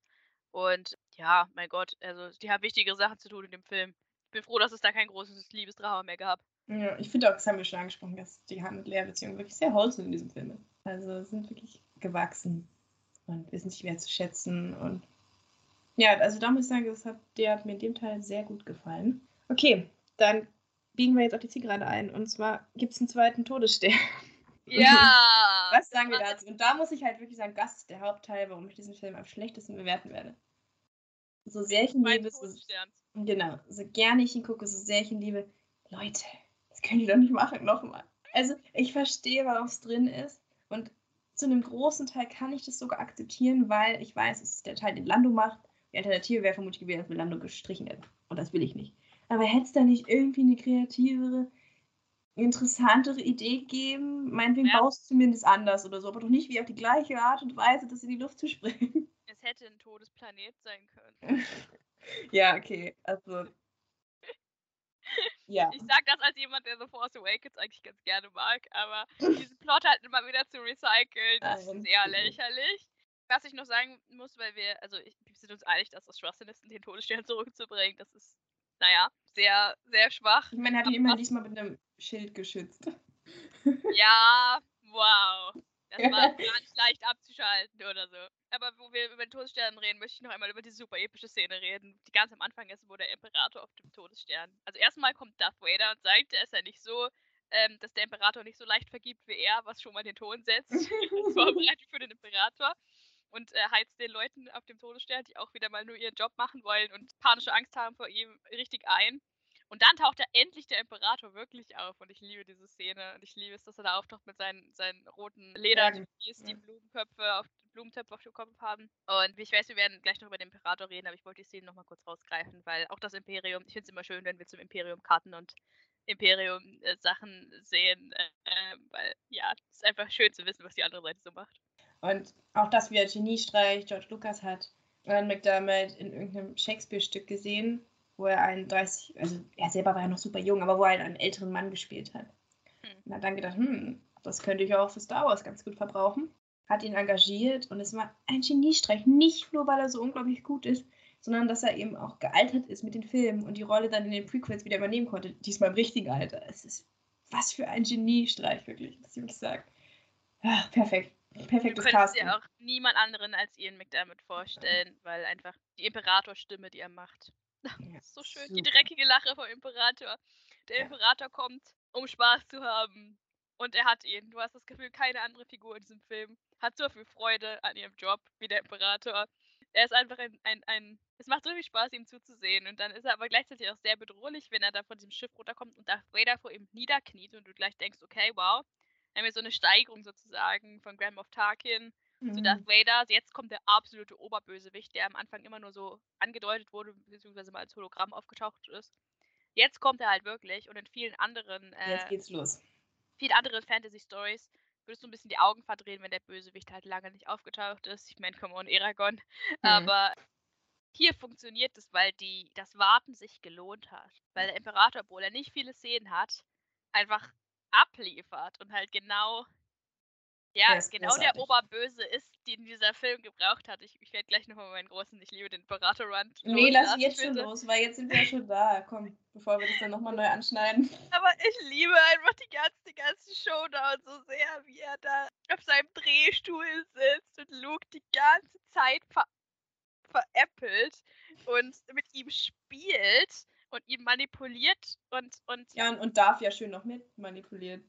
Ja, und ihn trollt einfach. Der Imperator trollt einfach alle. Ja. Also, es ist, es ist ja, herrlich, ihn das einfach dabei zuzusehen, wie er, wie er einfach alle Fäden in der Hand hat, wie er Luke in eine Falle laufen lässt, wie er alles geplant hat. Und das ist halt der gleiche Mann, der drei Filme in den Prequels den ganzen Krieg inszeniert hat und die Macht an sich zu reißen. Natürlich lässt er sich nicht so einfach überrumpeln. Ja, aber äh, seine Arroganz war halt seine Schwäche, Milena. Ja, ja, das ist tatsächlich leider, wird er dann besiegt. Das fand ich auch immer ein bisschen, bisschen schade, dass es dann doch so schnell mit ihm zu Ende geht. Aber die Tatsache, dass er halt bewusst sozusagen die Rebellen diese Falle laufen lassen hat ja. und der Todesstern die ganze Zeit funktionsfähig war und nur so aussah, was immer angedeutet wurde, wenn halt Darth Vader den Leuten nicht, äh, gesagt hat, ja, ihr müsst schneller fertig werden, ihr müsst schneller fertig werden. Und dass der Todesstern dann am Ende halt tatsächlich fertig ist und die dann mhm. einen nach dem anderen abschießt, die ganze Rebellenflotte, das ist großartig. Das war toll. Mhm. Das ist wieder das Gefühl, dass das Imperium wieder mal einen Schritt voraus war. Was ich auch toll an ihm finde, wirklich, wir kriegen keine traurige Hintergrundgeschichte oder, oder so, warum er so geworden ist, wie er ist. Er ist einfach böse, er hat Spaß dran und das ist völlig okay. Ja, und das, die Tatsache, dass er so im Reihen mit sich ist, äh, bringt es, sorgt dafür, dass es halt funktioniert, weil er hat ja. kein Gewissen, er struggelt nicht damit, er hat einfach nur Spaß oder Freude und deswegen braucht er auch keine Motivation, weil er halt bei so vielen Bösewichten hast du das Gefühl, dass sie leiden oder dass sie irgendwie zerrissen sind innerlich. Nö, der Imperator nicht. Nee, der ist ja. glücklich. Und das ist halt das Tolle Star Wars hat halt beide. Hm. Es hat halt den zerrissenen, tragischen Bösewicht Darth Vader und es hat den absoluten Oberbösewicht Sauron-like, der sich einfach nicht für andere Leute interessiert und einfach sein Ding macht und Spaß daran hat, andere Leute zu meucheln und sie zu kontrollieren. Und ja, er hat Spaß an der Macht und er schämt sich auch nicht dafür. You go, Impy. Ja, yeah, you live your dream. So. You do you. Also über den Imperator haben wir jetzt schon gesprochen, den brauchen wir jetzt nicht nochmal größer aufzumachen. Was natürlich auch erst geht auch ein, ein, sehr großer Pluspunkt dieses Films, was als, naja, negativ eingeschätzt wird, sind die Evox. Ich möchte dich nur einmal ganz kurz fragen, wie stehst du denn zu dem Evox-Plot und wie stehst du zu den Evox selbst? Niedlich oder nervig? Ja. Ich finde sie plüschig. Die sind süß, die sind wahrscheinlich drin, um Merchandise zu verkaufen, aber mhm. ähm, ja, wenn ich, also sagen wir so, meine meine Meinung von sowohl von den Evox als leider auch von R2D2 ist halt dadurch getrübt, dass ich weiß, dass die Schauspieler sehr schlecht behandelt wurden am mhm. Set. Und das führt dazu, dass ich diese Szene nicht so ganz genießen kann. Aber per se habe ich jetzt nichts gegen die Evox. Äh, auch das ist eine Sequenz, die geht mir einen ganz kleinen Ticken zu lange, aber. Aber ich liebe ja, die Szene, wo sie okay C3PO als Gott verehren ist einfach großartig, oder? Ich habe ein einziges T-Shirt von Star Wars in meinem Schrank und weißt du, wer drauf ist? C3PO? Ja, der einzige Held dieses Filmes. Ja, ich liebe ich lieb diese ganze Sequenz. Was mir tatsächlich ein bisschen zu lange geht, ist die Racing-Szene. Also ja. die mit Luke und Leia, oder? Ich verstehe klar, dass man die Zwillinge zusammen agieren lassen wollte. Und die geht mir ein bisschen zu lang. Ja, Obwohl sie gut gemacht ist. Also die ist Special Effect mäßig mega. Der ganze Film hat Längen, aber das ist der offensichtlichste Teil, der sich zu lange zieht, ja. Mhm. Na gut, dann gehen wir jetzt auf den finalen Dreiklang. Und zwar, du hast es schon erwähnt, die Konfrontation zwischen Luke und Impy und Darth Vader, darüber reden wir gleich noch. Wir haben auch schon ein bisschen über den Ewok-Plot geredet. Auch hier hätte man mit Sicherheit ein bisschen was rausschneiden können aus der finalen Schlacht. Ich mag es aber eigentlich, dass wir nochmal eine Schlacht bekommen. Also mir hätte was gefehlt, wenn wir auf Ewok, auf Ewok, Endor nicht diesen Kampf bekommen hätten. Mhm. ich finde das eigentlich ganz nett, ne, dass sie da erst raus müssen, dann, dann kommen sie dann in diesen Hinterhalt, dann besiegen sie die. Chewie kriegt auch nochmal eine richtig gute Szene, wo man wirklich was macht. Und ja, dann am Ende lagen sie das Ding in die Luft. Also ich mag es eigentlich. Man hätte es vielleicht ein bisschen kürzer halten können, aber es gefällt mir gut. Und die Lando-Variante finde ich auch sehr schön, weil wir halt wirklich Lando nochmal in einer großen Aufgabe haben. Ansonsten macht er ja nichts in diesem Film, muss man ganz ehrlich sagen. Aber in den letzten 30 Minuten kriegt er nochmal seinen großen Auftritt. Jagt das Ding in die Luft mit dem Falken. Übrigens ist es der einzige Film, den wir haben nicht im Falken sehen. Nicht nur mal oh. anmerken. Ja, auch ganz schlecht in diesem Film. Han muss einfach den Falken fliegen. Mit Chewie. Aber Ray kann das ja auch in den Sequel. Mhm. Nee. Naja, jedenfalls. Das, also, klar, es ist nicht wirklich innovativ. Das muss ich noch ankreiden. wir machen quasi den vierten Teil nochmal neu am Ende, nur besser. Weil wir vielleicht auch in den sechs Jahren jetzt bessere Special Effects haben und einen größeren Etat. Deshalb sieht es vielleicht besser aus. Aber im Grunde ist es das Gleiche. Und ja, also ich finde schon, dass es spannend ist und es macht mir auch Spaß. Es unterhält mich, keine Frage. Aber ich hätte mir einfach ein bisschen was Kreativeres gewünscht. Insbesondere bei dem Lando-Plot-Teil. Ich finde es halt schade, dass wir so wenig von der Welt zu sehen bekommen haben. Wir sehen nie die Hauptstadt von diesem Bereich. Wir sehen nie, was der Imperator eigentlich so den ganzen Tag macht. Also wir wissen, ja, er ist. er chillt einfach. Reden in seinem Drehstuhl. der, rollt sich in seinem Und Drehstuhl. am besten noch eine Katze streicheln. Die fehlt ihm noch, ja. Aber ja, ich hätte halt schon gerne ein bisschen mehr davon gesehen. Wir sehen halt wirklich nur die Rebellion und das Imperium schlägt halt diese Rebellion nieder, aber wir sehen eigentlich nie, dass das Imperium an sich irgendwas Böses macht, was halt nicht mit dem Niederschlagen der Rebellion zusammenhängt. Und deswegen diese Szene am Ende, wenn dann alle feiern, ja, da frage ich mich immer so ein bisschen, okay, äh, wie ja, standen halt, eigentlich die Leute wirklich zu dem Imperium? Ich mag die eigentlich, aber sie sieht halt, sie fügt sich halt nicht gut in den gesamten Look des Films ein. Sie sieht halt ja. nicht so aus wie der Rest des Films, deswegen störe ich mich an ihr. Aber an sich finde ich es eigentlich eine nette Idee. Ich wünschte halt, da wären sie früher drauf gekommen, hätten das dann halt schon 1980 oder 1983 mit reingenommen, mit ordentlichen Schauplätzen, die nicht am Computer standen sind. Ja. ja. Okay, dann die finale Konfrontation und auf wer das tut. Dazu müssen wir noch kurz was sagen. Ich weiß, du störst dich ein bisschen daran, dass Luke halt, dass Darth Vader halt so schnell bekehrt wird, aber ich sehe das tatsächlich gar nicht so. Also, da, wie gesagt, da spielt mal ein bisschen von den Prequels rein und Anakin ist ja eigentlich ein sehr emotionsgeladener Mensch, der sehr viel auf Emotionen handelt. Und in dem hat er einfach das Gefühl, Imperator hat mich gerade versucht zu ersetzen. Jetzt brutzelt er meinen Sohn. Jetzt werfe ich ihn halt über die Balustrade. Und wie gesagt, ich finde, es passt irgendwie. Also, ich störe mich da nicht so dran, wenn ich ehrlich bin. Es war auch die einzige Möglichkeit, wie dieser Plot hätte ausgehen können. Ich meine, Luke hätte doch niemals den Imperator besiegen können. Ja, das ist auch das, was ich am schwierigsten finde an dem Showdown ist, dass ich nie ganz verstanden habe, warum Luke sich Darth Vader stellt. Ich meine, ja, Yoda und Obi-Wan haben gesagt, er muss, aber ist doch so dumm. Ja, weil er seinen Vater bekehren will. Das ganze Ding ist doch so, dass er drei, er versucht doch schon im ersten Teil herauszufinden, wer war mein Vater. Er fragt die ganze Zeit Obi-Wan. Dann im zweiten Teil findet er raus, sein Vater ist böse. Und dann im dritten Teil ist natürlich, ich weiß, das ergibt für mich total Sinn, möchte er halt irgendwie versuchen, seinen Vater zu retten. Mir fehlt da so ein kleines Stück zwischen, oh mein Gott, der ist mein Vater, ich stürze mich in den Schacht, zu, oh, jetzt muss ich meinen Vater retten. Hm, ja, okay, das wo verstehe ist, wo ist, der, wo ist der Punkt, wo Luke das akzeptiert hat? Und da sieht man halt zwischen beiden Filmen ist immer eine längere Zeit vergangen. Sonst würden die auch nicht funktionieren. Da ist immer ein gewisses Character Development, was zwischen den Filmen einfach stattfindet. Und da ist jetzt auch bei Luke ja, irgendwas passiert. passiert. Ja.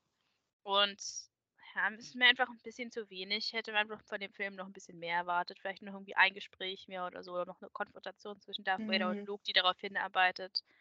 Irgendwas halt. Ja, ähm, okay, Du hast das vorbereitet, dass Darth Vader, wenn er derjenige ist, der den Imperator besiegt, bestes mögliches Ende, auf jeden Fall. Der perfekte Abschluss. Das ist ein guter Plot-Twist, aber einer, der, der klar überraschend ist, aber einer, der Sinn ergibt, vor allem im Ko Kontext, den man die Prequels noch hat ja, das ist die, die beste Möglichkeit. Luke hätte das niemals hingekriegt. Hm. Ja, ich, wie gesagt, ich, ich finde es sehr schön. Ich frage mich mal, warum Darth Vader stirbt. Das ergibt für mich halt nicht so einen Sinn. Warum die Machtblitze. Jetzt? Die Machtblitze. Ja, die hat, haben Luke doch auch gebrutzelt. Und er ist, ist fit. noch jung und. und fit und agil. Okay. Ja, gut, das habe ich auch nicht so verstanden. Ich glaube, ich die Machtblitze haben Darth Vaders Anzug Freud und deswegen ah, okay. Okay. seine lebenserhaltenden Maschinen und so ja. zerstört, eventuell. Aber ich mag wirklich die finale Szene, wo er ihm den Helm abnimmt. Ich glaube auch, dass das damals ein großer Wunsch der Fans war, dass man Darth Vader einmal ohne Maske sieht, dass er die Maske einmal abnimmt. Es muss immer einen Moment geben, wo die Maske abgenommen wird in jedem Film. Und das ist so ein schöner Moment. Ja. Und egal, was er vorher gemacht hat, er seine ganzen Mitarbeiter abgeschlachtet. Mhm. Aber trotzdem, in dem Moment, es ist Captain halt die Leader kann den Redemption Arc nicht so ganz nachvollziehen. Ja, aber am Ende ist, ja, das ist halt eine Geschichte darüber, wie Vater und Sohn zusammenkommen. Wer hätte das gedacht? Wer hätte das gedacht im ersten Film, dass es in die Richtung geht? Ja. Tja, was sagen wir über Prinzessin Lea? Wir haben jetzt gar nicht über sie in diesem Teil gesprochen. Ich würde auch da wieder auf unseren anderen Podcast verweisen, weil wir haben wirklich keine Zeit mehr und. Da haben wir wirklich ausführlich über sie gesprochen. Aber was ich an dem Teil wirklich in, von ihr mochte, ist klar, sie ist nicht mehr so, so sassy wie, wie in den ersten beiden Teilen. Aber im ersten Teil ist sie halt gefangen, im zweiten Teil wird sie die ganze Zeit bestimmen andere Menschen die ganze Zeit über sie. Und ich mag eigentlich im dritten Teil, dass sie ihre eigene Person ist, ihre eigene Entscheidungen trifft. Und ja, deswegen mochte ich eigentlich auch Prinzessin Lea, den Film. Generell muss ich sagen, und das ist mein abschließendes Wort zu dem dritten Teil, dass ich sehr schön finde, dass es ein Ensemble-Piece ist. Alle haben irgendwas zu tun, jeder ist wichtig für die Handlung, alle haben irgendwas am Ende zum, zum Sieg beizutragen und das gefällt mir eigentlich sehr gut. Ja, finde ich auch. Ich mag Lea sehr gerne. Ich finde, sie ist eine der besten Charaktere in der ganzen Reihe. Sie ist auf jeden Fall mein Liebling von dem Trio. Ich finde, sie ist der stärkste Charakter von den dreien. Jede Szene mit ihr ist super. Carrie Fisher ist eine tolle Schauspielerin. Ich glaube, jetzt habe ich alles gesagt. Ja, ich möchte an der Stelle sagen, herzlichen Glückwunsch, Carrie Fisher, auch wenn es posthum ist und du es nicht mehr mitleben kannst, dass du heute deinen Stern auf dem Hall of Fame bekommst. Mehr als verdient. Herzlichen Glückwunsch, ja. So, dann haben wir eigentlich alles abgesprochen, äh, abgeklärt, außer, was möchte ich noch sagen? Ich liebe das Ende. Wirklich das absolute Ende am Ende Darth Vader kriegt seine Beerdigung im Stillen, weil es interessiert niemanden, dass er tot ist, außer Luke. Das muss man ganz klar so hart sagen.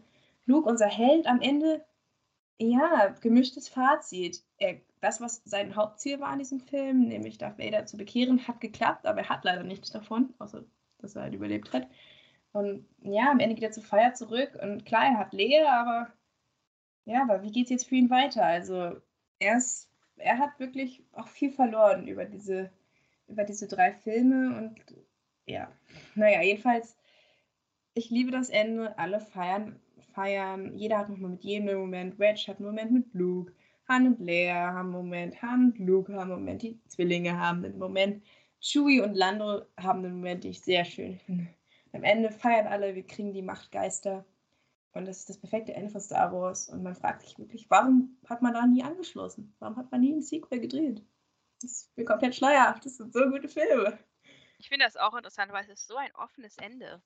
Mhm, man hätte da wirklich noch was draus machen können. Es gibt keinen Epilog, du weißt nicht, was jetzt ja. passiert. Da du ja die Welt nie wirklich kennengelernt hast, äh, weißt du auch nicht, was es jetzt für Auswirkungen hat, dass der Imperator tot ist, dass Darth Vader tot ist. Das ganze System ist zusammengebrochen. Wie du gesagt hast, Luke weiß nicht, wie er weitermachen soll. Was ist jetzt mit dem Jedi-Orden? Der Film heißt Die Rückkehr der Jedi, aber wo? Wo sind sie zurückgekehrt? Ich sehe da jetzt nicht so viel. Es gibt weniger als je zuvor. Und ja, es, es, ist ein total offenes Ende, was ich eine interessante Entscheidung finde. Also ich mag das Ende sehr gerne. Das ist für mich das schönste Ende, was ich je gesehen habe. Ich musste auch, als ich heute jetzt den dritten Teil noch gesehen habe vorher, wieder ein bisschen weinen. Ich liebe das Ende. Ja. Wie Anakin dann da auftaucht. Ist purer Kitsch, aber ich liebe es. Okay, so. Ich möchte noch einmal kurz, jetzt ist es auch egal, dass es länger wird. Ich möchte noch einmal über R2D2 und C3PO reden. Die ja. haben wir mich noch gar nicht angesprochen. Und das soll dann auch das finale Schlusswort sein, ehe ich dann meine Lieblingszitate präsentiere und meine Bewertung für diesen Film. Die beiden sind einfach, also R2D2 ist definitiv der Verstand dieser Serie und C3PO ist wirklich das Herz dieser Filmreihe. Und ihre Freundschaft, die, ihre, die Freundschaft zwischen den beiden ist einfach wunderschön anzusehen. Ich liebe die beiden. Ich finde, Anthony Daniels ist ein hervorragender Schauspieler. Also, was er alleine mit seiner Kopfbewegung alles ausdrückt. Er hat immer das gleiche Gesicht, immer den gleichen Mund. Und trotzdem sehe ich, wenn er entrüstet ist, wenn er beleidigt ist, wenn er ängstlich ist. Ja, er sitzt, er steckt in der Konservendose und der Schauspieler ja. hat sich die Seele aus dem Leib. Er macht so viel auch mit seinen Händen. Und wie gesagt, mit der Art und Weise, wie er seinen Kopf hält oder wie er sich halt umdreht oder so, es ist hervorragend. Und ja, also R2D2 so toller Charakter, hat im dritten Teil nicht ganz so viel zu tun, ist eher wichtig in den ersten beiden Filmen. Aber ja, schade, dass Kenny Baker nie so die Recognition dafür bekommen hat. Wirklich. Weil er muss auch erstmal machen, R2D2 so zu spielen. Ich meine, er muss ihn ja auch bewegen und so. Ja, ich finde, ich habe es ja schon mal gesagt, R2D2 und C3PO sind für mich der wichtigste Teil neben der Musik an Star Wars, weil sonst würde der ganze Film einfach nicht funktionieren. Es wäre so banal, die ganze Geschichte. Ja, aber niemand spricht über sie. Deswegen müssen wir es jetzt hier nachholen. Ja, weil das zeigt ja irgendwie, dass es gut funktioniert. Anders als sag ich mal bei Jar Jar, wo es eben nicht funktioniert hat, das so ironisch zu brechen, funktioniert es hier halt sehr gut. Weil halt C3PO praktisch für den Zuschauer spricht. Klar, er ist ein bisschen fussy, klar, er äh, jammert viel rum und so, aber er ist halt so der Anknüpfungspunkt für den Zuschauer. Ja? Und Das ist der äh, klassische Anti-Held. auch, dass er, dass er R2D zuständig backstabbt, nur um ihn dann doch wieder zu retten und ihn dann doch vor den Javas mitzunehmen, auch wenn er gerade sauber ist und so, und dass er ihm schlicht die Schuld zuschiebt, aber dann doch äh, super traurig ist, wenn sie getrennt werden. Diese, diese Bromance, die die beiden haben, ist Of großartig. course I look better. Und es sind, es sind Droiden, es sind, es sind Metalldinger. Wir sehen kein Gesicht von beiden. Es sind zwei Menschen, die in, der, in diesen Metalldingern drin stecken und das funktioniert trotzdem. Weil auch Anthony Daniels aus diesen Dialogen so wahnsinnig viel rausholt, muss man auch mal Ja, du musst dir vorstellen, er muss ja immer wieder geben, das ist übrigens auch clever im Dialog geschrieben, sowohl Mhm. bei Chewie als auch bei R2D2. Die Charaktere, die mit ihnen kommunizieren, müssen immer ja, wiedergeben, mehr oder weniger mit dem, was sie sagen, was die andere Aussage war. Und das funktioniert super. Ich weiß immer genau, was Chewie sagt und was R2D2 sagt. Ja, und es muss, es muss natürlich wirken. Und das, das ist nicht selbstverständlich. Und das macht C3PO, also macht Anthony Daniels wirklich großartig. Ja, und wie gesagt, da, sie, sind, sie sind ein bisschen der Comic Relief, aber sie sind auch ein, es ist ein sehr herziger Comic Relief. Und Mhm. es gibt dem Film unglaublich viel. Und wie gesagt, wenn die zwei nicht drin wären, wäre die, wär die ganze Story nicht so, ja, einfach Ja, so ja. gut. So, Ja. ist, du brauchst einfach die beiden sozusagen als Ebene zwischen dem Zuschauer und zwischen dem Geschehen, um ja den Humor zu bringen, um das so ein bisschen aufzulockern, um diese große Epik ja so ein bisschen aufzubrechen und ein bisschen näher, dem, dem Zuschauer ein bisschen näher zu bringen. Und dafür sind die zwei einfach perfekt geeignet. Ja, auf jeden Fall. So, jetzt kommen meine drei Lieblingszitate. Hm. Und äh, dein dritter, mein dritter Platz schließt wirklich perfekt daran an. R2, why did you have to be so brave? Oh, ich liebe das. Die beiden, wirklich. Mein zweiter Platz. What I told you was true, from a certain point of view. Klassiker. Mein erster Platz. The force is strong in my family. My father has it, I have it, and my sister has it. Das, ist, das spiegelt halt für mich die Familienoper, die Familienoper Star Wars perfekt wieder. Ja, ich glaube, wir haben unterschiedliche Vorstellungen davon, was eine gute Star Wars-Line äh, ist, weil mein Lieblingszitat ist. Oh, and I'm afraid the deflector shield will be fully operational when your friends arrive. Aber es ist auch schön, dass man halt unterschiedliche Aspekte an Star Wars liebt. Manche schauen es für die Charaktere, andere für, für den Plot, andere für den Imperator. Ja, Mann. Ich glaube, das, was die Leute jetzt mitnehmen aus dem Podcast, ist, dass ich slightly deranged bin und ein Imperator-Fangirl. Du bist echt ganz schönes Imperium-Fan, girl. Ja, ich, ich finde es einfach, wir sind wieder bei unserem Lieblingswort, ich finde es einfach ikonisch. Ja, ja. Alles ist ikonisch an diesem Film. Aber ich glaube, So. meine, meine, vielleicht kann ich das noch kurz als abschließendes Ja. Fazit zu der Reihe sagen. Ich glaube, der Grund, warum ich das Imperium mag, beziehungsweise warum ich die Szene mit dem Imperium mag, denn natürlich mag ich nicht das Imperium an sich, Hm. ist, dass mir halt die Story von Star Wars manchmal halt wirklich so ein ganz klein bisschen zu weiß gewaschen und zu simpel gestrickt ist. Ich weiß, dass das wird dir nicht gefallen, dieser Kommentar, aber ich muss es ganz ehrlich sagen, ich als, als Tolkien-Fan mag doch es manchmal, wenn die Sachen ein bisschen komplexer sind oder ein bisschen mehr komplexes Worldbuilding dahinter steckt. Und ich sage nicht, dass Star Wars das nicht hat, aber es legt nicht so sehr die Priorität darauf. Und deswegen finde ich manchmal ganz nett, so die, die Sicht der Bösewichte zu sehen. Hm. Weil ähm, ja, es mir nicht immer so leicht gefallen ist, für die Helden zu routen, weil ja, wir nie wirklich sehen, wofür die Rebellion steht und dergleichen. Hm. Ja, Ja, okay, aber das ist auch nicht ganz fair, weil du hast bei Herr der Ringe ein Buch. Ja, ja, das, das sage ich auch gar nicht. Ich will die beiden gar hat das alles alleine vom Reißbrett geschrieben und hat nur zwei Stunden, das umzusetzen. Wenn du den Herr der Ringe guckst, hast du immer noch den Input vom Buch mit drin, auch wenn es jetzt gar nicht drin vorkommt. Ich will das auch nicht gegeneinander ausspielen oder so, aber ich wollte, Mhm. ich wollte, wie gesagt, ich will das nicht gegeneinander ausspielen in der Hinsicht, dass ich sage, das eine ist besser als das andere. Ich sage nur, dass es mir persönlich besser gefällt. Hm. Aber Mhm. das ist mein ganz normaler, Gesch mein ganz, nicht normal, mein ganz persönlicher Geschmack, den ich einfach habe und deswegen ich Star Wars jetzt nicht ganz so hoch bewertet habe wie Herr der Ringe, weil es meine persönliche Präferenz ist von dem, was ich gerne Mhm. sehe. Und deswegen fand ich immer die Szenen mit dem Imperium ganz interessant, weil die, das war halt das Einzige, was ich so von der normalen Welt zu sehen bekommen habe tatsächlich. Aber Hm. egal, das ist halt, ja, jeder, jeder mag unterschiedliche Aspekte und es ist trotzdem eine großartige Trilogie. Ich will das gar nicht irgendwie Ja, also ich finde halt, so. ich find, was die ich habe eine Star Wars mit den besten Charakteren Liste aufgestellt. Und mir ist halt aufgefallen, dass sämtliche Charaktere, die da auf den ersten Plätzen sind, Charaktere aus der originalen Trilogie sind. Das ist zum Beispiel etwas, was ich will wieder nicht gegeneinander ausspielen, aber wo ich halt zum Beispiel sage, wo der Ringe nicht so gut drin ist. Also die Hobbits zum Beispiel unterscheiden sich nicht so wirklich gut. Aber in Star Wars ist jeder Charakter wirklich, und wie gesagt, es sind immer nur zwei Stunden, die du mit diesen Charakteren pro Film verbringst. Aber jeder Charakter, Luke vielleicht noch am wenigsten, aber alle anderen Charaktere sind super besonders und auffällig und ja, um wieder mein Lieblingswort heute zu wenden, wirklich ikonisch. Und ich bin immer ein Mensch, der sehr an Charakteren interessiert ist. Und deswegen, glaube ich, liebe ich Star Wars so sehr, weil ich, ich mag den Plot total gerne. Aber vor allen Dingen hänge ich an jedem einzelnen von diesen Charakteren, selbst, selbst an Yoda. Und Yoda macht nicht. Ich hänge ja, so sehr an diesen, an diesen Charakteren. Aber es sind halt auch gewisse Archetypen einfach. Du hast ja. halt auch wieder, du hast den weisen Mentor, du hast den Schurken, du hast Natürlich. den Prinzessin, du hast den Held. Also sie haben jetzt nicht das Rad neu erfunden. Sie Nein, aber sie großartige Art gemacht. Genau. Aber, äh, sie nutzen die Archetypen einfach, einfach clever. Naja. Ja, nee, ich aber wie gesagt, wir müssen es ja nicht gegeneinander ausspielen oder so. Es ist halt nur witzig, weil jetzt haben wir über deine Lieblingstrilogie letztes Jahr gesprochen, jetzt sprechen wir über meine. Und deswegen kann ich ja meine äh, finale Bewertung abgeben. Und ich gebe Return of the Jedi 9 Punkte. Aber es bleibt die schlechteste Bewertung. Dann komme ich auf eine Gesamtbewertung dieser Reihe von 9,5. Ja, das Fast ist doch geht's eigentlich. Ich muss kurz den Taschenrechner Sehr viel Nostalgie, sehr viel ja, sehr viel Liebe einfach, die ich für diese Welt habe. Ist mit Sicherheit die Welt, wo ich mich am besten auskenne. Was ich auch super schön an der Welt finde, dass so viele Leute mitschreiben. Das heißt, klar, am Anfang war es nur George Lucas und mittlerweile hast du so viele verschiedene Leute, die verschiedene Ideen mit reinbringen.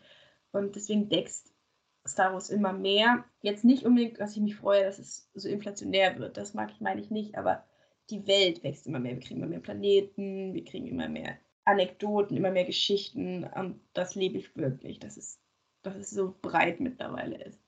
Mhm. Ich würde mir manchmal wünschen, dass man halt es nicht so verheizt und nicht so viele Projekte gleichzeitig macht.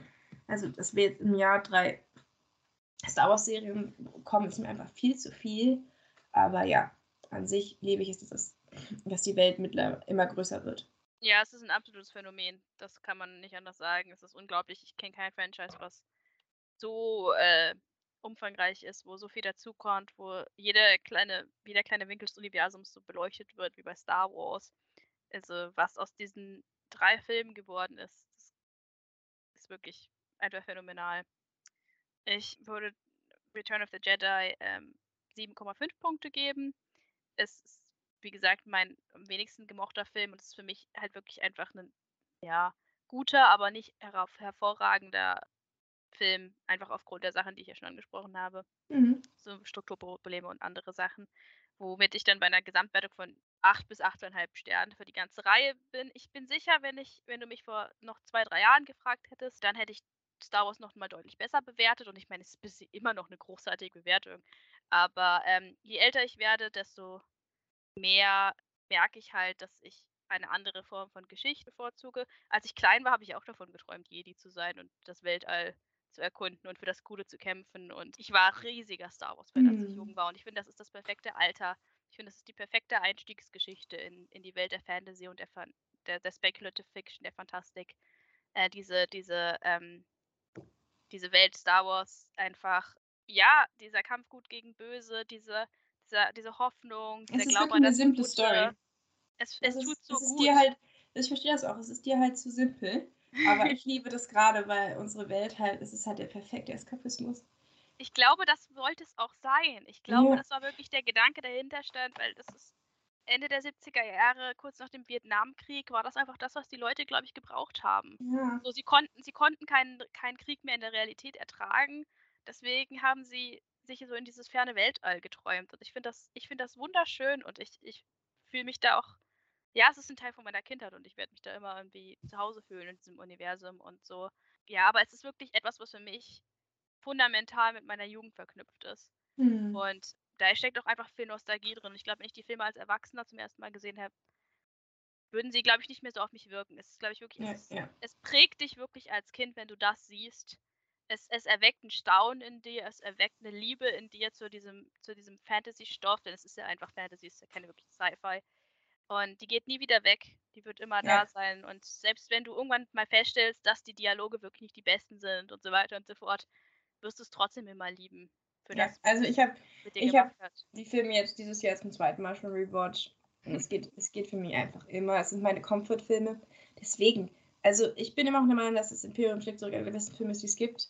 Deswegen bin ich sehr zufrieden mit meiner 10. Aber klar habe ich die anderen beiden auch aus Nostalgie so hoch gerankt, obwohl sie es vielleicht, vielleicht nicht sind.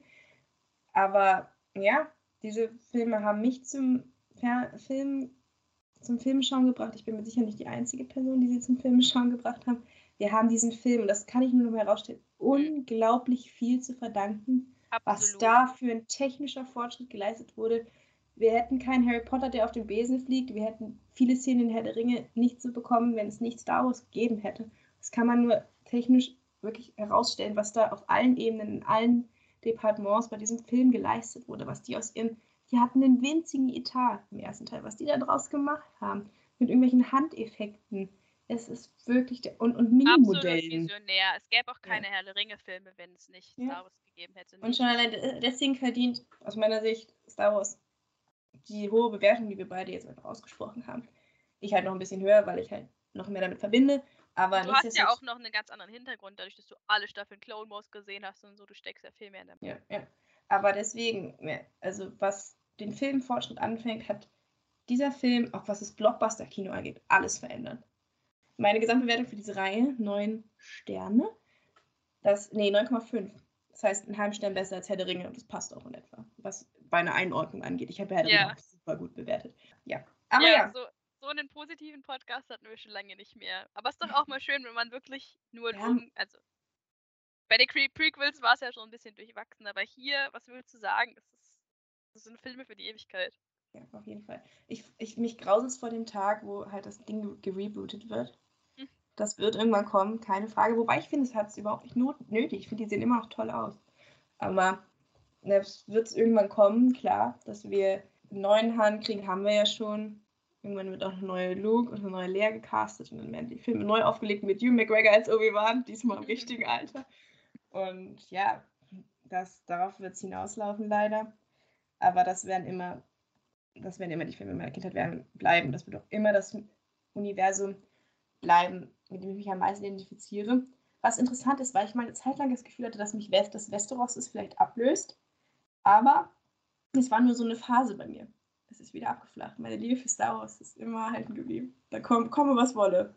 Oh, das ist sehr schön. Und das ist wirklich auch beeindruckend, dass Filme, die fast 50 Jahre alt sind, diesen Effekt immer noch haben, auch auf die in Anführungsstrichen Jugend von heute. So ganz jung sind wir ja auch nicht mehr. Aber wir sind lange, lange nach den Star Wars-Filmen geboren. Und auch wenn sie inzwischen wirklich schon recht alt sind, haben sie uns abgeholt, so wie jede Generation vor ihnen. Ja, die Tatsache, dass sie bisher nicht rebootet wurden in den letzten fünf Jahrzehnten, spricht ja auch irgendwie so ein bisschen für sich, dass, ja, dass du halt das ikonische, jetzt muss ich es ein letztes Mal nochmal sagen, nicht einfach duplizieren kannst. Ja, ja. So viel dazu. Wir danken euch, dass ihr reingehört habt. Es war ein sehr positiver Podcast heute. Ich hoffe, ihr verbringt einen schönen Star Wars Day und ja, ich hoffe, wir hören uns beim nächsten Mal wieder. Danke, Milena, dass du es zugelassen hast, dass ich zweieinhalb Stunden über Star Wars rede. Gerne. Es war mal notwendig. Es ist fast genauso lang wie der Herr der Ringe Podcast. Ja, es ist doch länger geworden als beabsichtigt, aber was soll ich sagen? Ich, ich liebe die Filme und ich könnte ewig für sie dahin schwelgen und schwärmen für sie. Zu Recht. Dann May the Fourth be with you. Möge die Macht mit euch sein. Das war's schon wieder mit unserer aktuellen Folge. Take Two ist ein Podcast, der über Acast vertrieben wird. Das Logo wurde mit der App Logopit Plus designt. Die Klappe im Intro und Outro stammt von der Website freesound.org. Unser Content wurde mit Hilfe des Programms Audacity geschnitten und überarbeitet. Wenn ihr Wünsche, Fragen oder Anregungen an mich und Milena habt, dann schreibt uns doch einfach eine Mail an take22 at web.de, alles zusammengeschrieben. Danke für euer Interesse und bis zum nächsten Mal.